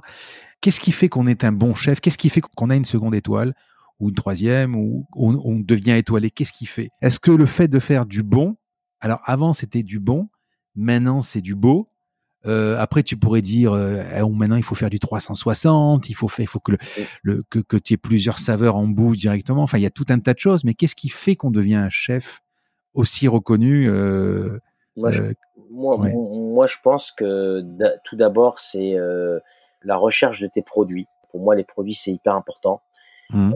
déjà d'une, c'est-à-dire le, le, tout ce que tu fais pour pour avoir les meilleurs produits, euh, la saisonnalité, bon, enfin tout, mais tout ça, tous les grands chefs, on le fait tous finalement. Parce que hmm. moi, je pense qu'on en parle aujourd'hui. Parce que je disais toujours, les grands chefs, on se justifie tout le temps là-dessus. Mais en gros, on l'a toujours fait. Sauf qu'avant, on le disait pas. Sauf que maintenant, bah, c'est vrai qu'il faut le dire.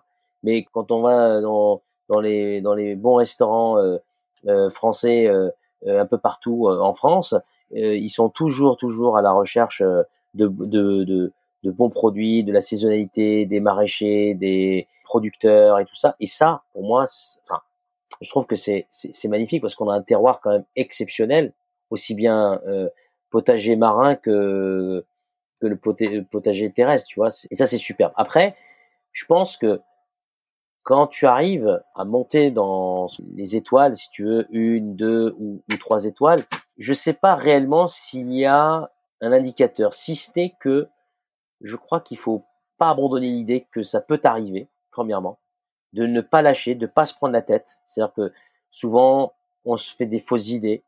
Par exemple, euh, on va te dire, bah oui, mais si tu ne si tu mets pas de nappe, t'as pas d'étoile. Si tu mets pas de moquette, t'as pas d'étoile. Si tes toilettes sont là, t'as pas d'étoile. Si t'as pas de des couverts en argent, t'as pas d'étoile. Je crois que tout ça, c'est des fausses idées.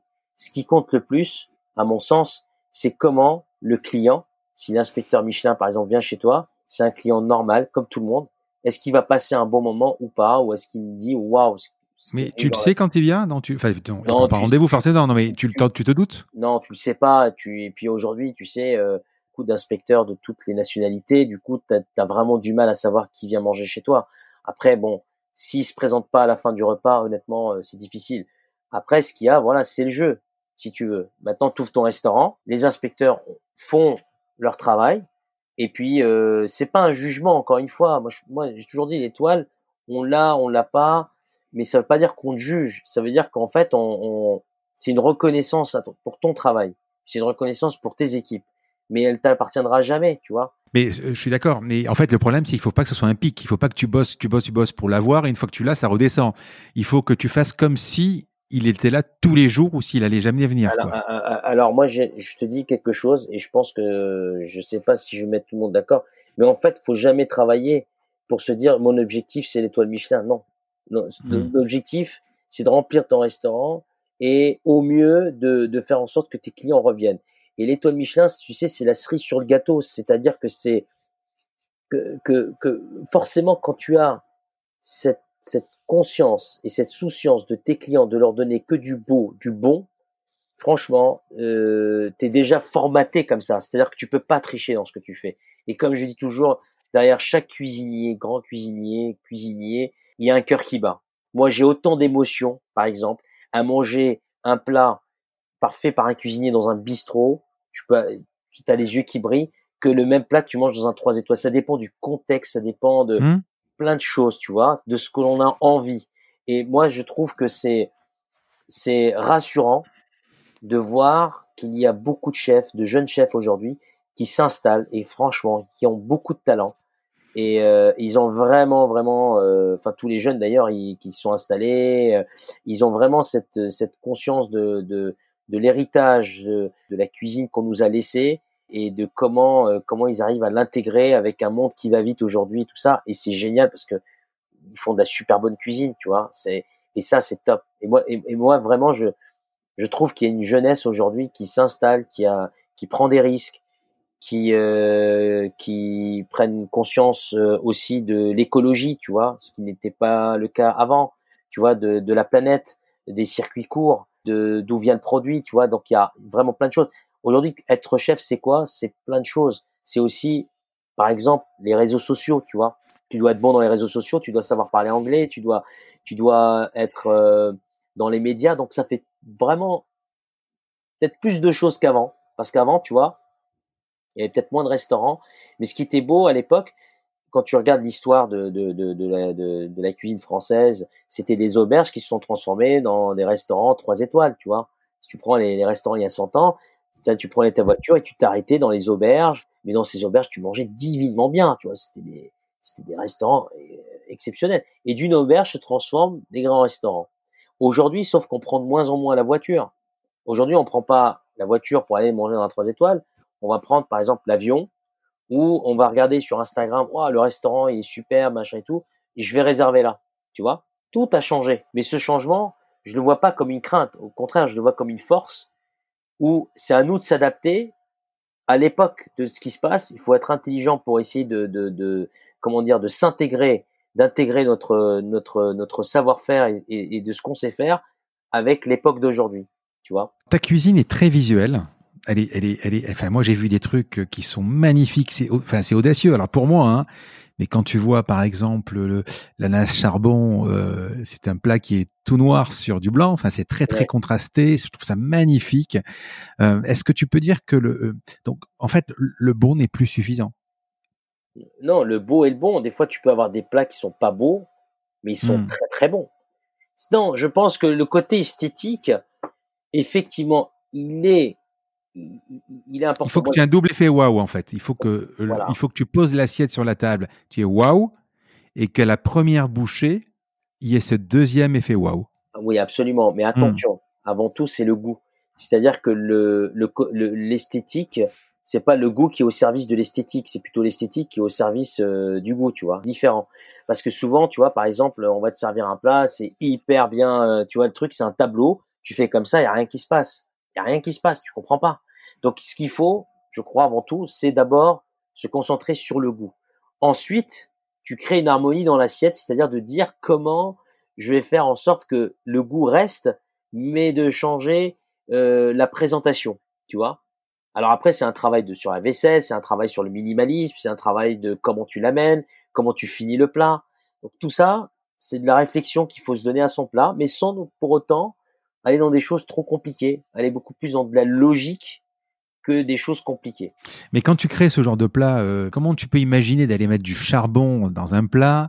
Quand tu vas, euh, tu fais quoi? Tu fais alors tu, tu, tu pars d'une couleur, tu veux un, as un croquis. As, comment tu fais pour te dire? D'abord, c'est presque de la chimie, hein Oui. Parce que quand on parle tout à l'heure d'azote liquide Et aujourd'hui, on parle de charbon. Je sais pas ce que tu pouvez utiliser comme ingrédients qui sont complètement anecdotiques, mais euh, c'est, vous êtes des chimistes en fait. Quand tu vas arriver à un certain goût, peut-être que tu vas euh, 50 fois changer de, d'ingrédients pour, pour, pour arriver à trouver la bonne adéquation.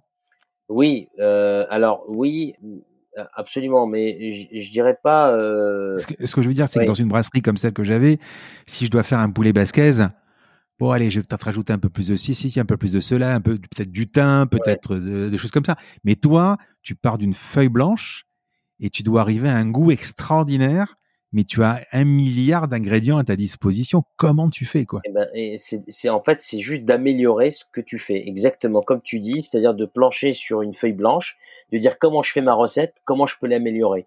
Et, et, et, souvent, ce qu'il faut regarder, c'est les gestes qu'on nous a appris. Peut-être que c'est pas comme ça qu'il faut faire, peut-être garder le même goût, mais peut-être de faire différemment, tu vois? Donc de, de et, donc ça te change complètement la, la perception des choses, tu vois?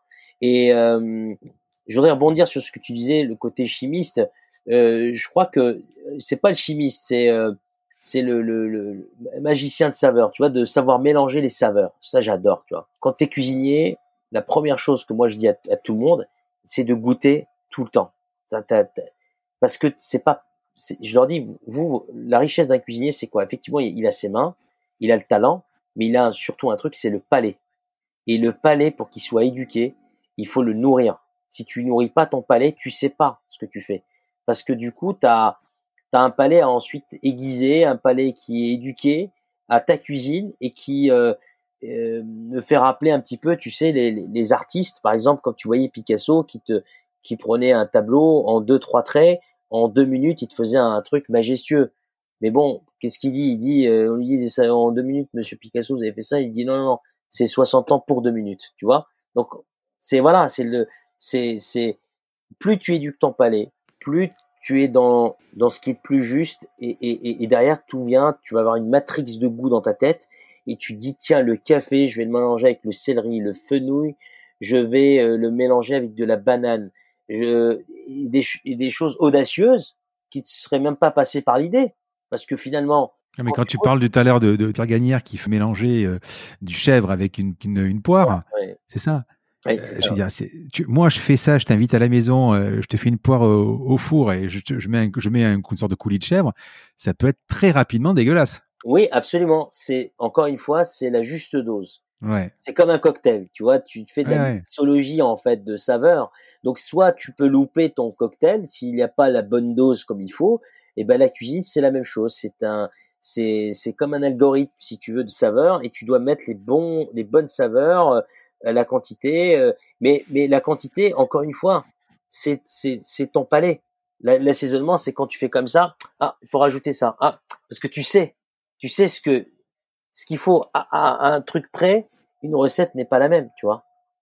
C'est pour ça qu'il faut mmh. toujours toujours goûter, goûter, goûter. Euh, euh, c'est ce qui permet de d'acquérir une expérience du palais euh, et de savoir parfaitement euh, le goût quoi. Ça te fait quoi quand tu vois quelqu'un qui rajoute une tonne de sel ou quoi Tu te dis le plat ça va pas? Après, il y a le goût, hein. Il y a des gens qui aiment salé, hein, mais. Euh... Euh, oui, alors déjà, euh, tu sais, on a, je pense, pour beaucoup, beaucoup évolué sur tout ce qui est euh, le sel, le sucre, le gras.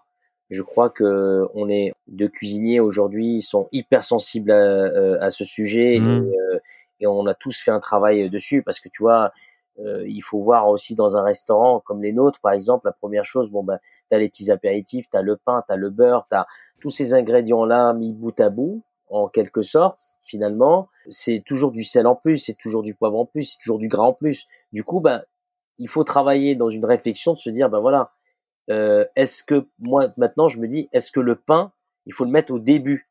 Est-ce que je le mettrai pas euh, pendant? Deux plats après, tu vois Est-ce que le beurre n'arriverait pas euh, à tel moment, tu vois? Le sel, par exemple, moi, il y a des plats aujourd'hui, j'ai carrément enlevé le sel. Dans les sucres d'un produit, il y a tellement de sel, t'as pas besoin d'avoir de sel, tu vois, si c'est bien fait.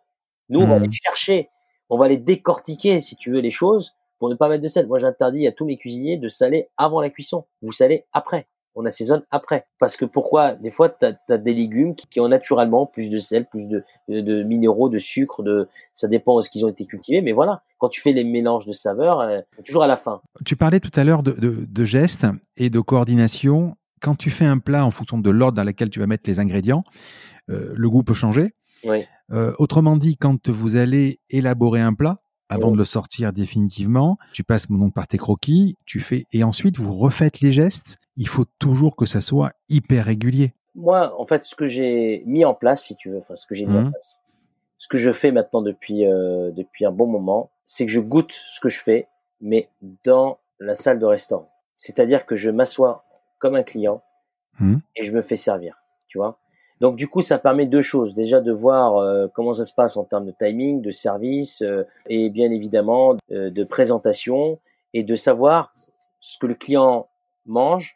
Et ben moi, je veux le manger. Et j'arrive souvent, enfin par surprise, mais j'arrive et je goûte parce que derrière j'ai une équipe formidable. Je leur fais confiance. Ils sont, tous comment dire dévoués et ils font très bien leur travail. Maintenant, moi, ce que, ce que je fais, c'est que je mets les recettes en place. Je goûte avant que ça soit mis à la carte, bien évidemment. Une fois que c'est mis à la carte, derrière, je m'assois, je fais une table avec des copains, par exemple, tu vois. Et là, je déguste euh, les plats et, et je vois, tu vois, ce qui est servi. Mais avant de mettre euh, à la carte, on me sert tout au restaurant et je goûte tout, toujours tout le temps. Est-ce qu'on peut reconnaître tes plats euh, à l'aveugle, comme un bon vin? Je sais pas. Je peux pas te dire. Alors pour l'instant, si tu veux, je je, euh, je peux pas le dire parce que ça serait trop prétentieux, tu vois. Mais je pense que ça, ça viendra avec le temps. C'est une consécration de d'avoir ça? Ah oui, complètement. Bah tu ah sais, euh, tout grand chef euh, rêve qu'un jour son place devienne un iconique, tu vois.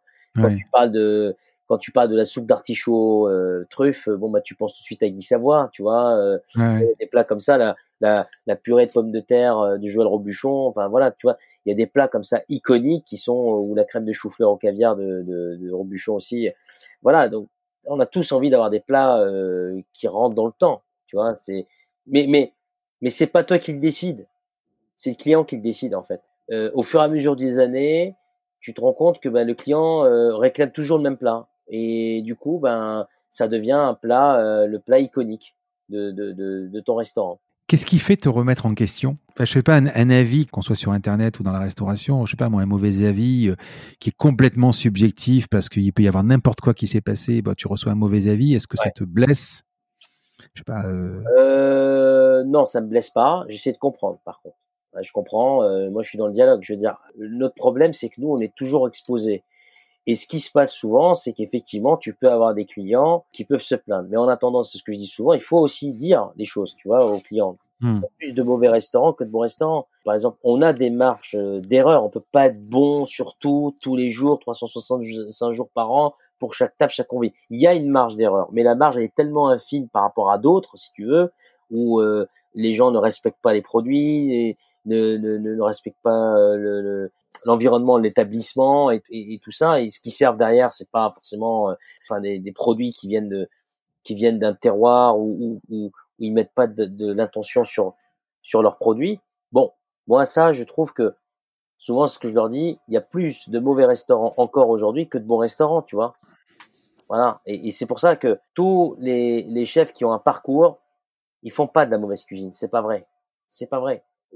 on peut avoir un avis on se dit bah moi j'ai pas aimé euh, sa cuisine parce que quand on est cuisinier on est exposé on a euh, sa personnalité sa sensibilité propre mais c'est comme la musique tu vois il y a des musiques des fois je dis ah ben moi j'aime pas on dit maintenant spontanément. Mais si demain je le dis par exemple à un artiste un chanteur bon c'est pas grave. Tu vois il y en a d'autres qui vont aimer. Tu vois? Parce que quand on sait de quoi on est capable je pense qu'il faut aussi euh, être fier aussi de ce qu'on fait. Bien évidemment savoir écouter ce qui ne va pas, savoir écouter euh, ben, les, les, les, critiques qui peut y arriver. Il peut y avoir des, des critiques effectivement constructives. C'est pour ça que sur les critiques sur Internet, moi je suis plus d'avis de d'appeler le client, de régler s'il y a une critique, de le régler en direct. Mais on l'empêchera pas aujourd'hui. Sur les réseaux sociaux et sur Internet, c'est un monde ouvert. Donc, non, mais euh, surtout qu'un client content, on va peut-être mettre, euh, peut-être pas un avis, un client mécontent, on mettra, c'est sûr, au moins un. Quoi, voilà. Et puis, et puis en plus, le, le problème aussi, c'est qu'on t'attend au tournant. Il faut que je, ça soit au top, quoi. Donc c'est. Alors, alors nous, ce qu'on fait souvent dans nos restaurants, euh, et je pense que voilà, euh, c'est comme ça Mm. que on, a pu s'améliorer sur beaucoup de points, c'est que nous, on, on- on- à la fin du repas, moi, je passe voir tous les clients. Dans les autres restaurants, bon, bah, c'est le Ouais. directeur de salle, alors ça a été, et ils prennent vraiment toutes les critiques. Et après, on fait un point avec toutes mes équipes une fois par semaine pour voir ce qui va, ce qui va pas, qu'est-ce qui se passe. euh, et puis voilà, on, on, on essaie de comprendre et rectifier tout le temps. Il faut justement ces, ces, ces prises de, de, de conscience. C'est pareil, c'est collectif. Tu vois, elles doivent être partagées, elles doivent être, euh, on doit en parler. C'est pas dire ah, non, moi je veux rien savoir, je m'en fous. Non, c'est de s'asseoir, de dire ah bon, il y a eu ça, ça, ça. Ok, vous appelez la cliente, vous la réinvitez au restaurant. Ou par exemple faire un geste commercial euh, euh, si la prochaine fois elle vient, elle vient au restaurant. Tu vois.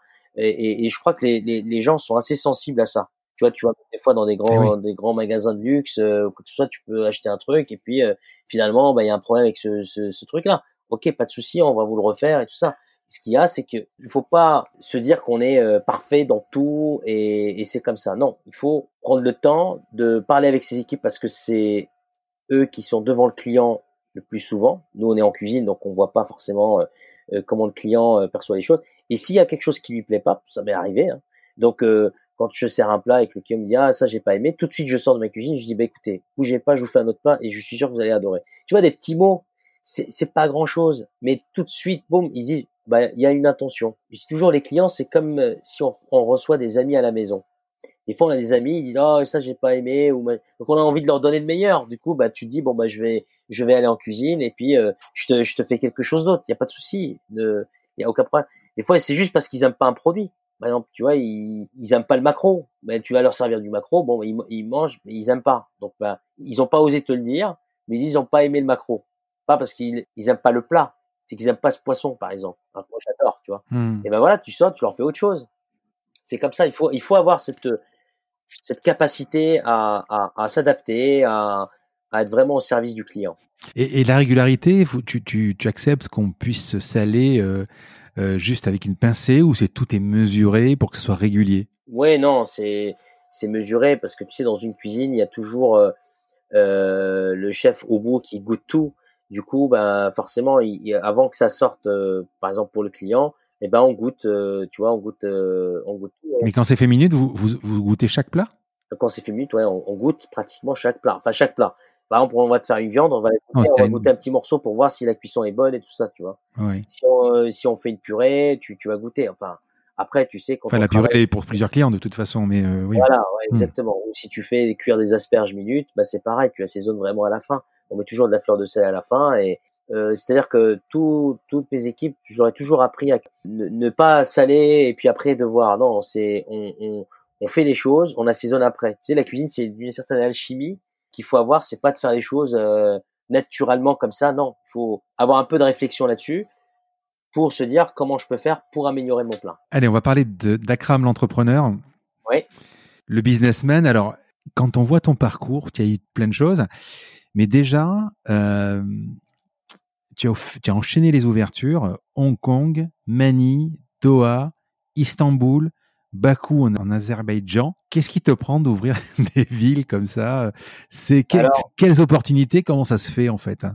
En fait, alors ça se fait tout simplement euh, grâce à cette belle plateforme qui est la France justement. Et plus mmh. on va donner une image positive en termes de, de concept d'innovation, plus les gens vont venir chercher notre savoir-faire pour le développer à l'étranger. C'est ni plus ni moins comme ça, hein, ça s'est fait.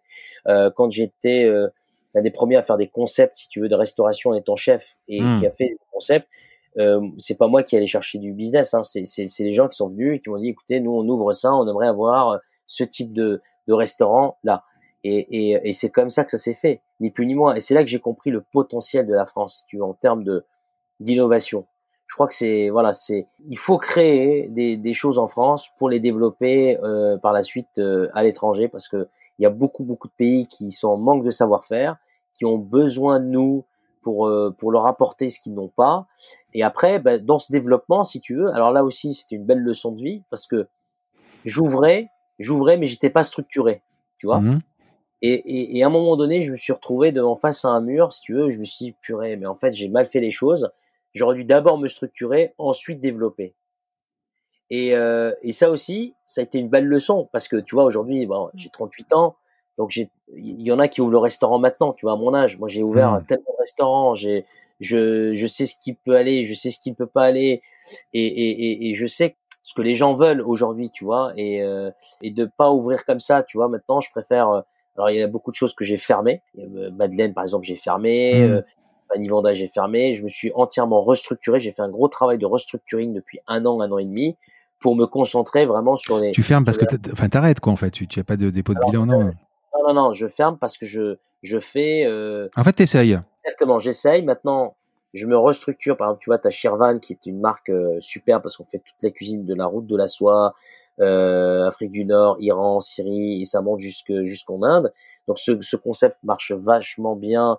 Avec ouais, le Shirvan Métis Café, c'est magnifique, hein, c'est magnifique, ouais, ouais et, et, et celui-ci, bah, on l'ouvre, euh, on va l'ouvrir euh, à Doha. Mmh. Euh, ensuite, tu vois, bah, on a, j'ai fait le concept de burger. Pourquoi le burger? Parce que je crois, je sais pas, hein, peut-être, je, je dis comme ça, mais moi, je dirais que la tendance de demain, ça sera du meilleur street food, mais des trucs top, tu vois.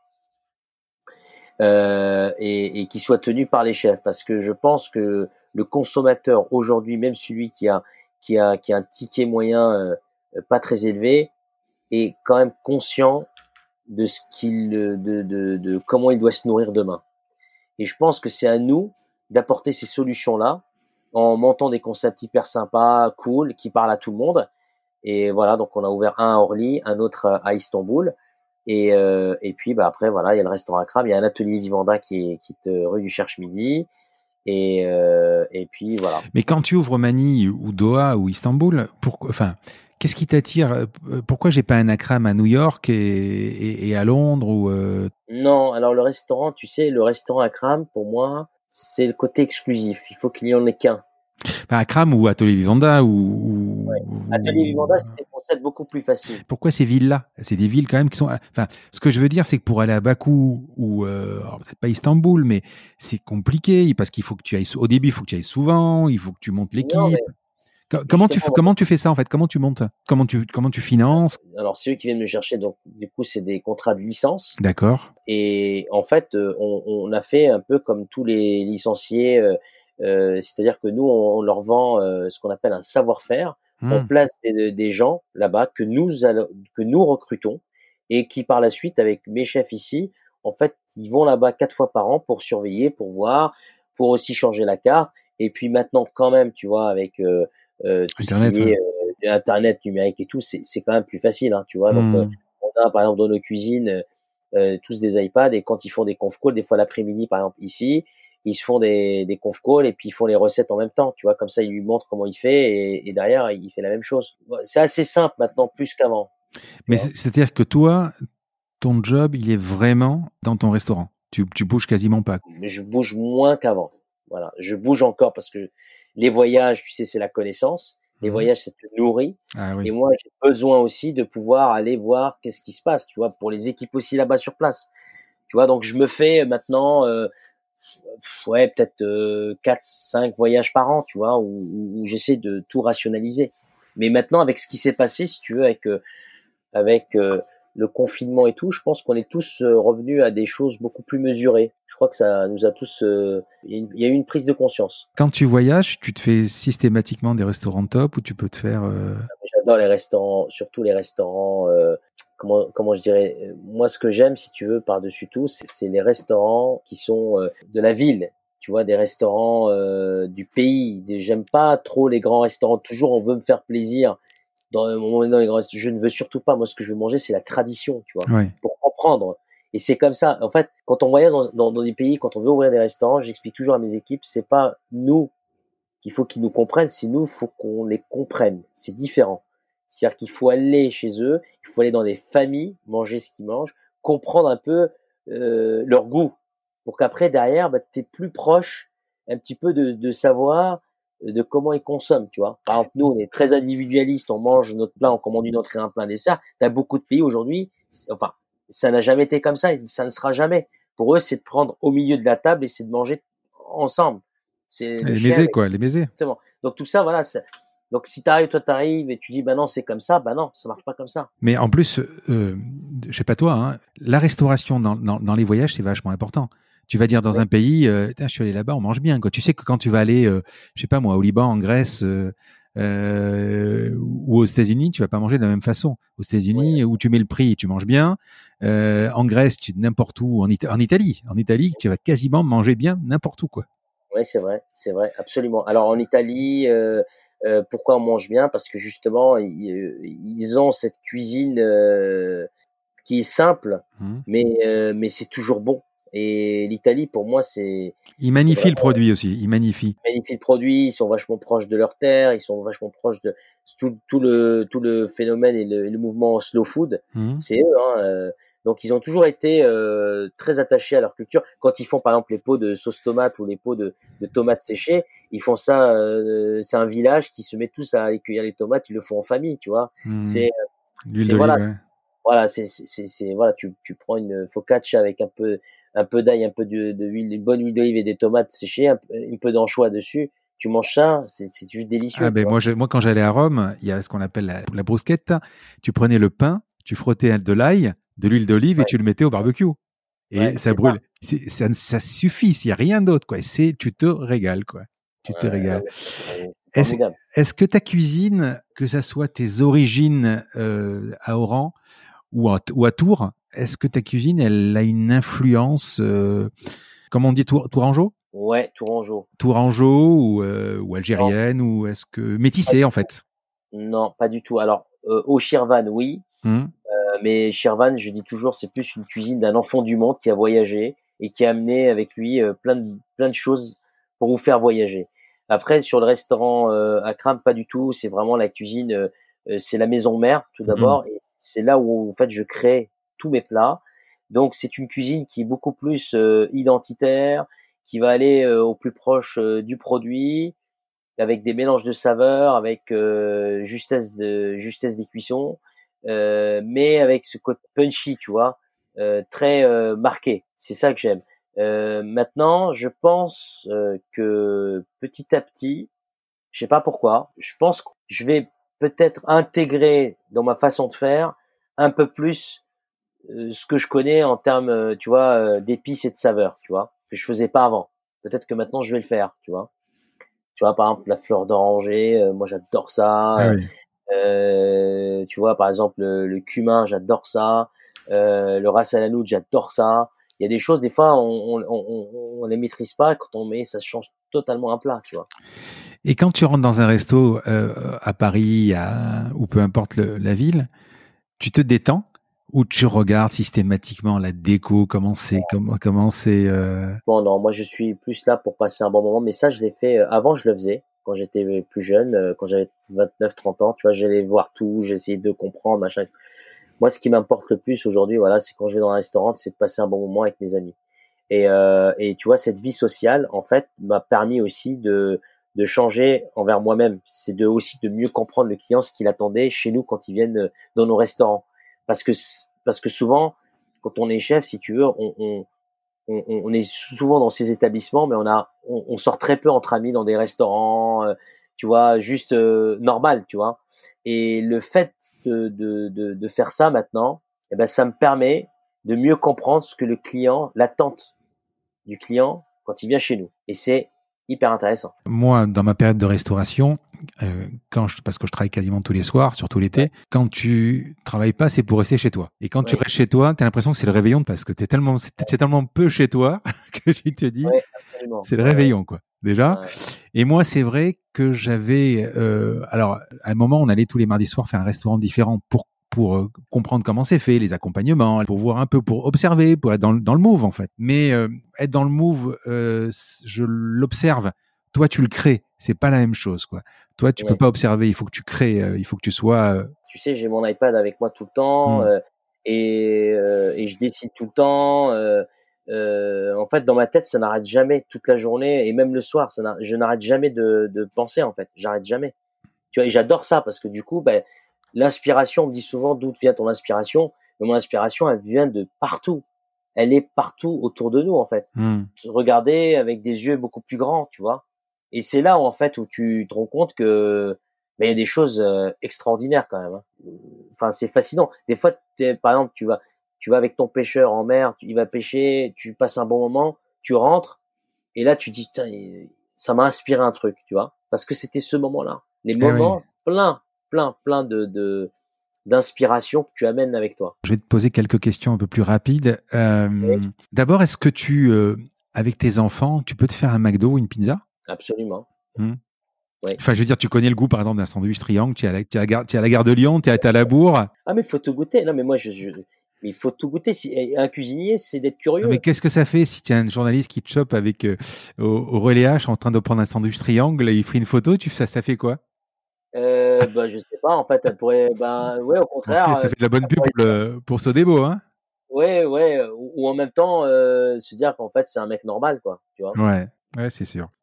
C'est quoi le dernier repas qui t'a marqué ou euh, récemment? Chez ma mère. non, non, là, là c'était facile. Euh, le dernier repas que j'ai fait, dernier repas que j'ai fait qui m'a marqué, mmh c'était au Japon. Euh, j'étais à Kyoto et, euh, et j'ai mangé dans un des meilleurs restaurants de sushi qui était juste extraordinaire, tu vois. C'était d'une précision mais juste hallucinante, tu vois. Mmh. Et euh, voilà. Tu as, tu as un plat de ton enfance? Oui. Quelque chose. Les vermicelles au lait de ta maman? T'adores ça? C'est pas j'adore, je craque pour ça. Et d'ailleurs, je fais un plat comme ça en hiver quand il y a la truffe blanche d'Alba. Mmh. Et en son hommage, c'est-à-dire que c'est la vermicelle au lait à, truffe blanche. Tu me donnes la recette de la vermicelle au lait, je la noterai et tu me l'envoies par mail? Quand tu veux. Ah oui, franchement, oui, oui. Ah tu sais, moi, j'adore les plats un peu traditionnels, mais même les plats d'enfants. Moi, la floraline, j'adore ça, par exemple, tu vois. C'est délicieux. Ah oui, ah, avec un peu de beurre, tout simplement. Ah, moi, je me régale. Euh, est-ce que dans la vie, euh, Akram, est-ce que ton charisme, ta, façon de parler, ton bagou t'a aidé? Quand tu vas voir Thierry Poidras pour qu'il t'embauche, ou même un peu l'avant, juste un peu avant le routier, où tu dis maman, maman, et ça y est, il m'a pris. À un moment, bon, tu, au début, tu as rien montré, tu, c'est juste quelque chose, mais tu as une façon de parler euh, qui fait que, enfin, tu es commercial quand même. Euh, tu as un côté commercial. Est-ce que le, le... alors tu as un super produit, hein, tu vends pas du vent, tu as un super produit, mais est-ce que ça t'a aidé dans la vie tout ça? C'est pas alors, le bagou, je dirais pas ça, c'est de l'assurance, être sûr de soi, pas sûr de soi, avoir confiance en soi, pardon. Mmh. C'est euh, c'est surtout ça. Tu sais, euh, il faut pas avoir peur de, de, dire ce que tu fais, pas avoir peur de dire tes, ce que tu as loupé, pas avoir peur de, de, de dire ce que tu as réussi, ce que tu n'as pas réussi. Faut pas dire voilà je suis Superman, j'ai tout réussi dans ma vie. Non, pas du tout. Mais pas du tout. Tu vois, il y a des trucs que je rate, il y a des trucs que je gagne, il y a des trucs que, enfin, la vie est comme ça, tu vois. Après le bagou, euh, il, oui, il faut en avoir parce que euh, quand on est, quand on fait un métier euh, de restauration, c'est un métier humain. Et quand tu es encore plus, euh, euh, c'est-à-dire leader de, de, tes équipes, tu dois être devant eux. Et dans des moments des fois même difficiles, il faut leur dire la situation, tu vois. Et ça, c'est c'est personne qui peut le faire à ta place. Et je dis souvent cette phrase qui dit que la réussite est collective, mais que la défaite est orpheline. Eh oui. C'est vrai, tu vois. Donc c'est qui va prendre Je vais pas envoyer quelqu'un qui va parler à ma place. Non, tu fais face à tes responsabilités, t'en parles directement à tout le monde. Après, il y a peut-être des choses que ça leur plaît pas, mais au moins tu leur dis, tu les avertis. Et quand moi je me vends, euh, euh, par exemple, quand je parle de mon métier, quand je parle de mon travail, quand je parle de mes restaurants, c'est c'est pas pour dire ah, regardez on est les meilleurs du monde machin non pas du tout c'est juste pour dire qu'en fait euh, bah que moi ce que j'ai pu faire bah tout le monde peut le faire et et et et, puis il faut il faut le faire aujourd'hui il faut avoir je pense qu'il faut avoir de l'audace et dans la vie on te donne à rien il faut pas attendre qu'on te donne il faut aller le chercher c'est comme ça. Ça marche. Faut décider. Faut décider. Tu vois, mmh. tout à l'heure, j'étais dehors, j'étais en train de placer mes tables et tout ça pour pour voir pour l'ouverture là de mercredi. Il y a une dame qui est passée, elle m'a déposé son CV. Enfin, c'est génial pour pour venir travailler, tu vois. C'est une italienne. Euh, et, et j'ai trouvé, euh, je dis mais vous pouvez commencer quand? Hier. Tu vois, j'adore les trucs comme ça. Tu, dans la rue, enfin, c'est génial, tu vois. Et ben et ben ça, voilà, moi je me dis que ben il y a il y a il y a du monde comme ça qui qui vont qui qui qui qui n'attendent pas en fait. Qui, il faut y aller, tu vois. Et c'est et c'est stimulant, c'est hyper c'est hyper euh, intéressant, c'est hyper important aussi, tu vois, de le faire. Et euh, et puis voilà. Et puis après voilà, faut pas avoir peur de oui, de, de, de se défendre. Et puis, faut, il faut, comme tu dis tout à l'heure, il faut avoir confiance en soi pour d'abord rassurer ceux qui te parlent autour de toi et pour dire, bah voilà, vous pouvez compter sur moi, tu vois. Moi, j'ai pas honte de dire qui va ou ce qui va pas, tu vois. C'est ça, c'est surtout ça. Le, le, le, plus gros problème, c'est que des fois, on a toujours peur de dire, ah, j'ai pas réussi. Et moi, quand j'ai pas réussi, j'ai pas réussi. C'est tout, c'est comme ça. Euh, après, j'ai pas réussi. J'ai appris. Mais j'ai appris. Et du coup, derrière, quand je vais faire un truc, je le fais différemment. Mais c'est comme ça. Il y a, il y a celui qui te dit qu'il qui, est arrivé tout de suite comme ça. Non, c'est pas vrai. Il a dû d'abord euh, passer par beaucoup de moments euh, difficiles dans sa vie, dans sa carrière. Mais le fait qu'il n'ait jamais renoncé, la persévérance, paye. Ça paye un jour. Tu vois. Qu'est-ce qui t'énerve ou qu'est-ce qui te débecte dans la vie? Écoute, moi, ce qui, la négativité. Voilà. C'est pour moi, c'est c'est euh, c'est pas compatible avec mon caractère en fait, tout simplement. Je suis trop, euh, enfin, moi je suis toujours joyeux, je me prends pas la tête, je je je, je veux pas rentrer dans ce système à à, à broyer du noir, machin. Alors, euh, quand on t'explique tes problèmes, ça c'est une chose. Mais en revanche, quand t'es, tu vois, toujours négatif, oui, mais oui, en fait, il y a un moment donné, faut faut faut juste regarder autour de soi et se dire, bah finalement c'est beau autour de moi. Tu vois, c'est c'est pas mal. Je mange deux fois par jour. Euh, je vais bien. Enfin, tu vois, la vie. Euh, et, moi, je sais de quoi je parle parce que moi, je viens de rien. Et je vais te dire, j'ai encore ma famille qui habite euh, euh à Tlemcen. Ils ont rien. Ils vivent dans dans, euh, dans une maison. C'est juste du, du, du parpaing. Tu vois, ils ont une cour. Quand je vais chez eux, je leur dis qu'est-ce que vous avez besoin? Ils me disent on a besoin de rien. On a tout ce qu'il faut. Tu vois, ce mot. Je suis allé en Inde. C'est pareil. Tu vois, tu vois des gens, ils n'ont rien. Et, et, et, tout ça, pour moi, en fait, j'ai pas le droit de me plaindre, tu vois. Donc forcément, moi, j'émane beaucoup cette énergie que je donne aux autres, mais j'aime pas, j'aime pas la, la, la, la négativité euh, tout le temps. D'abord, c'est le système économique chez nous qui fait que, que manger, c'est pas suffisant. On veut un téléphone, on veut une PlayStation, on veut ce que tu veux. Moi, j'ai beaucoup voyagé, dans, surtout en Asie, par exemple. En Asie, ils ont, ils ont juste besoin de manger. Quand je discute avec un Vietnamien qui me dit, euh, vous savez, vous, en France, vous pouvez pas manger de la viande tous les jours. Moi, je mange de la viande tous les jours, je mange des légumes tous les jours, je mange des fruits tous les jours. Et c'est sûr qu'alors, par contre, il a peut-être pas les moyens d'acheter le super téléphone, le super iPhone, mais sa joie de vivre, son cadre de vie, il n'est pas, il est pas sur le sur le sur l'économie. C'est pas les, les, mêmes visions, on n'a pas le même but dans la vie, quoi. Voilà. Oui, absolument. et tu devrais écouter un épisode que j'ai fait, je crois que c'est le troisième avec Philippe Gabillier, et euh, il a il a c'est un chercheur sur l'optimisme et sur la chance. Ah, alors je vais l'écouter. Ouais. ouais. et il dit euh, pour avoir de la chance dans la vie, il faut être déjà une chance pour les autres. C'est très vrai. Ah. Eh ben, je vais la garder celle-là. je t'enverrai l'épisode. Si tu permets, je vais ah, avec plaisir. ça, c'est ça, c'est une belle phrase pour euh, la team, ça tient. Euh, juste euh, encore deux trois questions. Est-ce que tu as des aliments que tu détestes aussi? Mmh, Détester, non, ah. parce que des abats ou des choses. Tout ce qui est ouais, les, la cervelle et tout ça, tu vois, plus ça. Il y a a priori aussi. Non, même pas. C'est que il y a des goûts. Des fois, j'arrive pas. Y a, par exemple, la cervelle de veau, j'adore. Mmh. Euh, cervelle d'agneau, pardon, j'adore. Euh, tout ce qui est euh, abat trop fort, euh, non, j'arrive pas. Quand tu vois l'entretien qu'on vient d'avoir et quand tu entends parler de toi, quand tu vois tout ce qu'il y a sur les, les, les magazines, les podcasts, les émissions, tu te dis c'est moi. Enfin, tu réalises quoi. Tu te dis c'est moi. J'ai 38 ans. J'ai.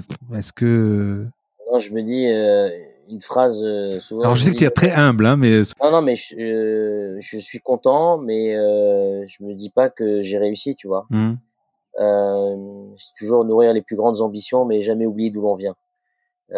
cette phrase est très vraie parce que voilà, tu vois, je prends conscience de la chance que j'ai, tu mmh. vois, mais en même temps, je vais être plus vecteur de messages et vecteur d'optimisme et vecteur de transmission et de me dire ben j'ai la chance de pouvoir avoir la parole. Peut-être que j'ai plus d'aisance à parler de ce que je fais plus d'aisance à dire ce que je pense que d'autres. Mais peut-être que ces gens-là qui m'écoutent ben, vont peut-être avoir euh, tu vois euh, ben, l'agnac ça va peut-être leur révéler autre chose. Et puis peut-être un jour il va je vais croiser quelqu'un qui va me dire c'est grâce à vous tu vois. Et ça enfin c'est génial quoi. Ça je crois qu'il n'y a pas meilleure euh, plus belle euh, reconnaissance. À la maison tu cuisines?